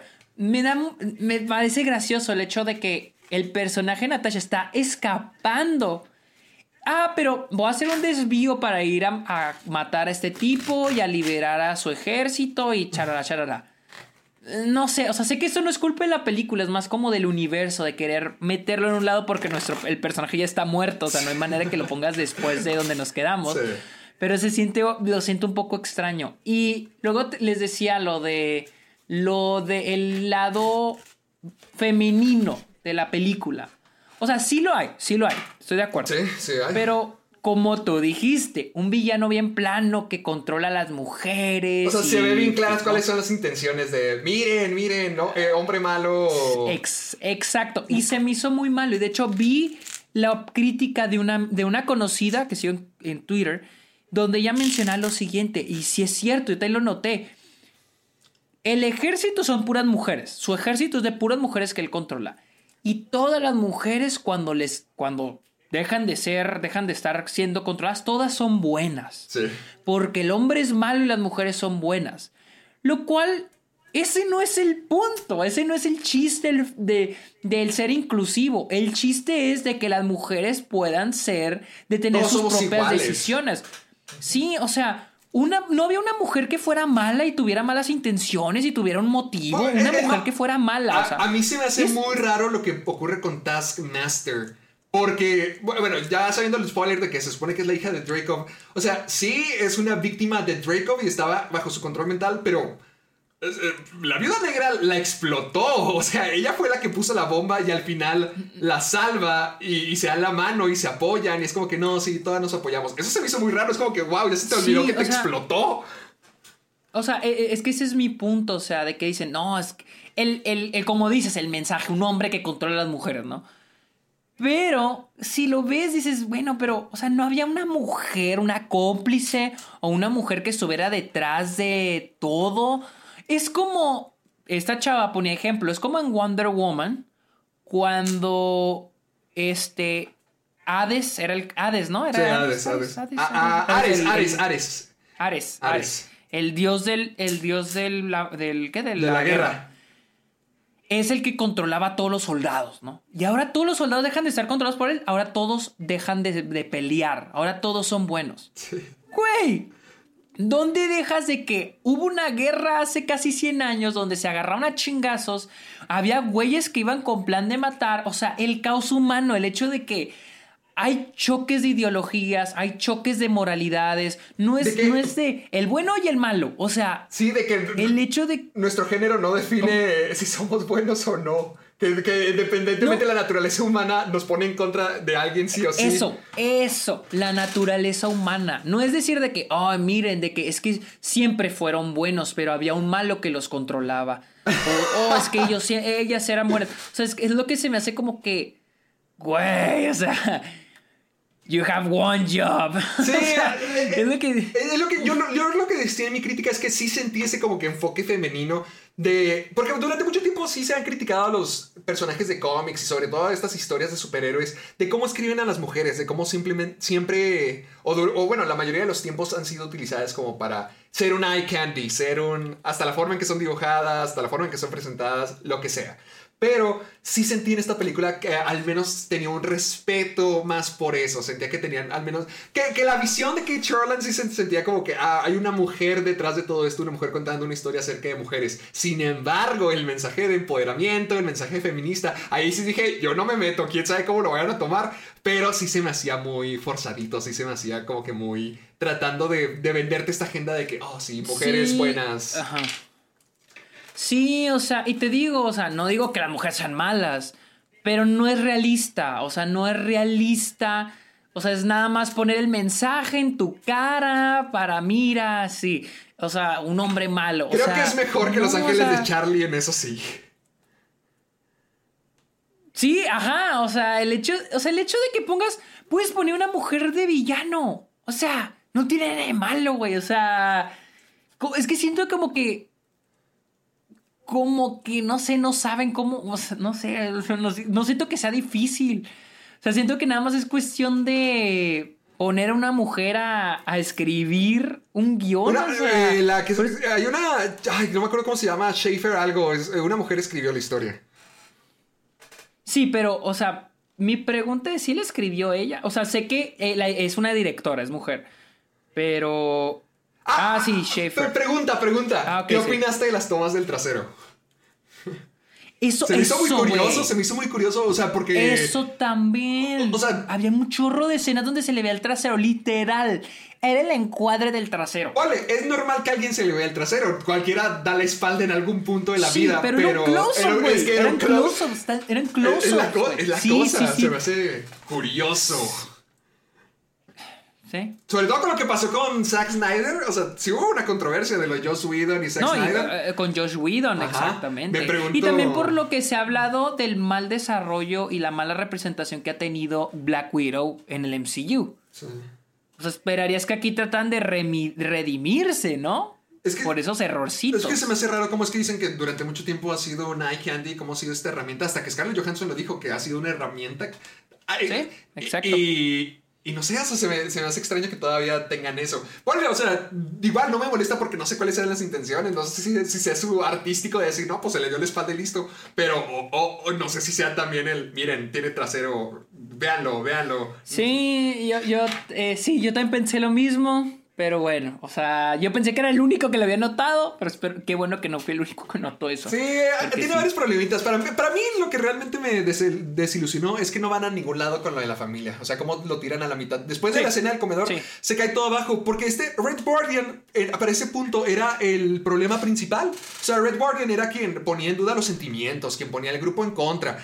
Y, y quien se supone que tenía que tener este arco de redención, de cómo tenía que dejar su pasado atrás, sus días de gloria, para poder seguir adelante. Y a mí me gusta mucho esa clase de personajes. Fue mi personaje favorito por esa razón. Porque tiene que poner su ego atrás para hacer, para valorar lo que la vida le dio. Exacto. Pero no lo hace. O sea, es lo que la También película. queda a medias. Ajá, es lo que la película eh, de más se agarra durante un momento para poder ver la dinámica de esta familia. Y luego nomás se disculpa, más o menos, canta American Pie. Y ya, ya todo, todo bien. Ya enfoquémonos nomás en lo de la Ah, acción. típica, siempre hay, siempre hay una canción que los conecta, cantan y ya todos están bien. Ta- También está Sí. Rachel Weisz, se me hizo súper poquito utilizada. Y que se me hace muy interesante porque, por ejemplo, ella pudo haber sido parte de ese movimiento malvado. Se supone que ella fue quien creó la fórmula, quien creó este concepto del control mental. Y una de sus hijas es víctima de este. O sea, sí está dramático el PEX, pero no va a ningún lado, no lo utilizan y, y se cae luego, luego. No, no es parte de la historia. Pues sí, exactamente, pero bueno. Esa fue nuestra opinión De Black Widow. pues, de Scarlett Johansson de Black De Widow, Black Widow. la cual está en cines y está En en, Disney Disney, Plus. Plus. por Premier Access. Así que, ¿dónde te seguimos, actor? Me pueden encontrar en YouTube como Caja de Películas. Ahorita mismo estoy a punto de subir mi video de Harry Potter. Hice un video del príncipe mestizo y ahorita se hace. A la madre. Estoy muy orgulloso de este video, me gustó demasiado. Fue como que un ensayito, me gustó. ¿Qué? Eh, me pueden encontrar en Twitter y Facebook como Caja de Películas. Me pueden encontrar en Instagram y TikTok como Soy Héctor Portillo. Y próximamente me podrán ver en Twitch como Héctor Portillo Live. Además de que estoy en Letterboxd para que me sigan como Héctor Portillo. ¿A ti dónde te seguimos, amiguito? Yo soy en Twitter, Instagram, TikTok y en Twitch como arroba el Sergio Munoz. Ay, para que vean las recomendaciones, para que vean las recomendaciones. Y también esto, tengo mi podcast que se llama Está OK. Y recuerden tres cosas. ¡Ah! Una de ellas, escucharnos en Spotify, Apple Podcast y usa el hashtag Soy Amargado para sus historias, sus, este, sus preguntas, sus sugerencias, lo que sea en redes sociales. Hashtag Soy Amargado. Y la tercera cosa es recuerden que el domingo... semana. El 18 a las 4 de la tarde, Ciudad de México, vamos a tener el episodio 100 Con- con Jorge de Te lo resumo y con Chucho de la Zona Cero. Así que Cáiganle. ahí nos vemos, mis amigos, eh, ah, en mi cuenta, en mi perfil de Twitch. Así que, Ahí nos estaremos amigos, viendo. muchas gracias por escuchar este episodio. Pórtense bien, cuídense. Bye. Bye.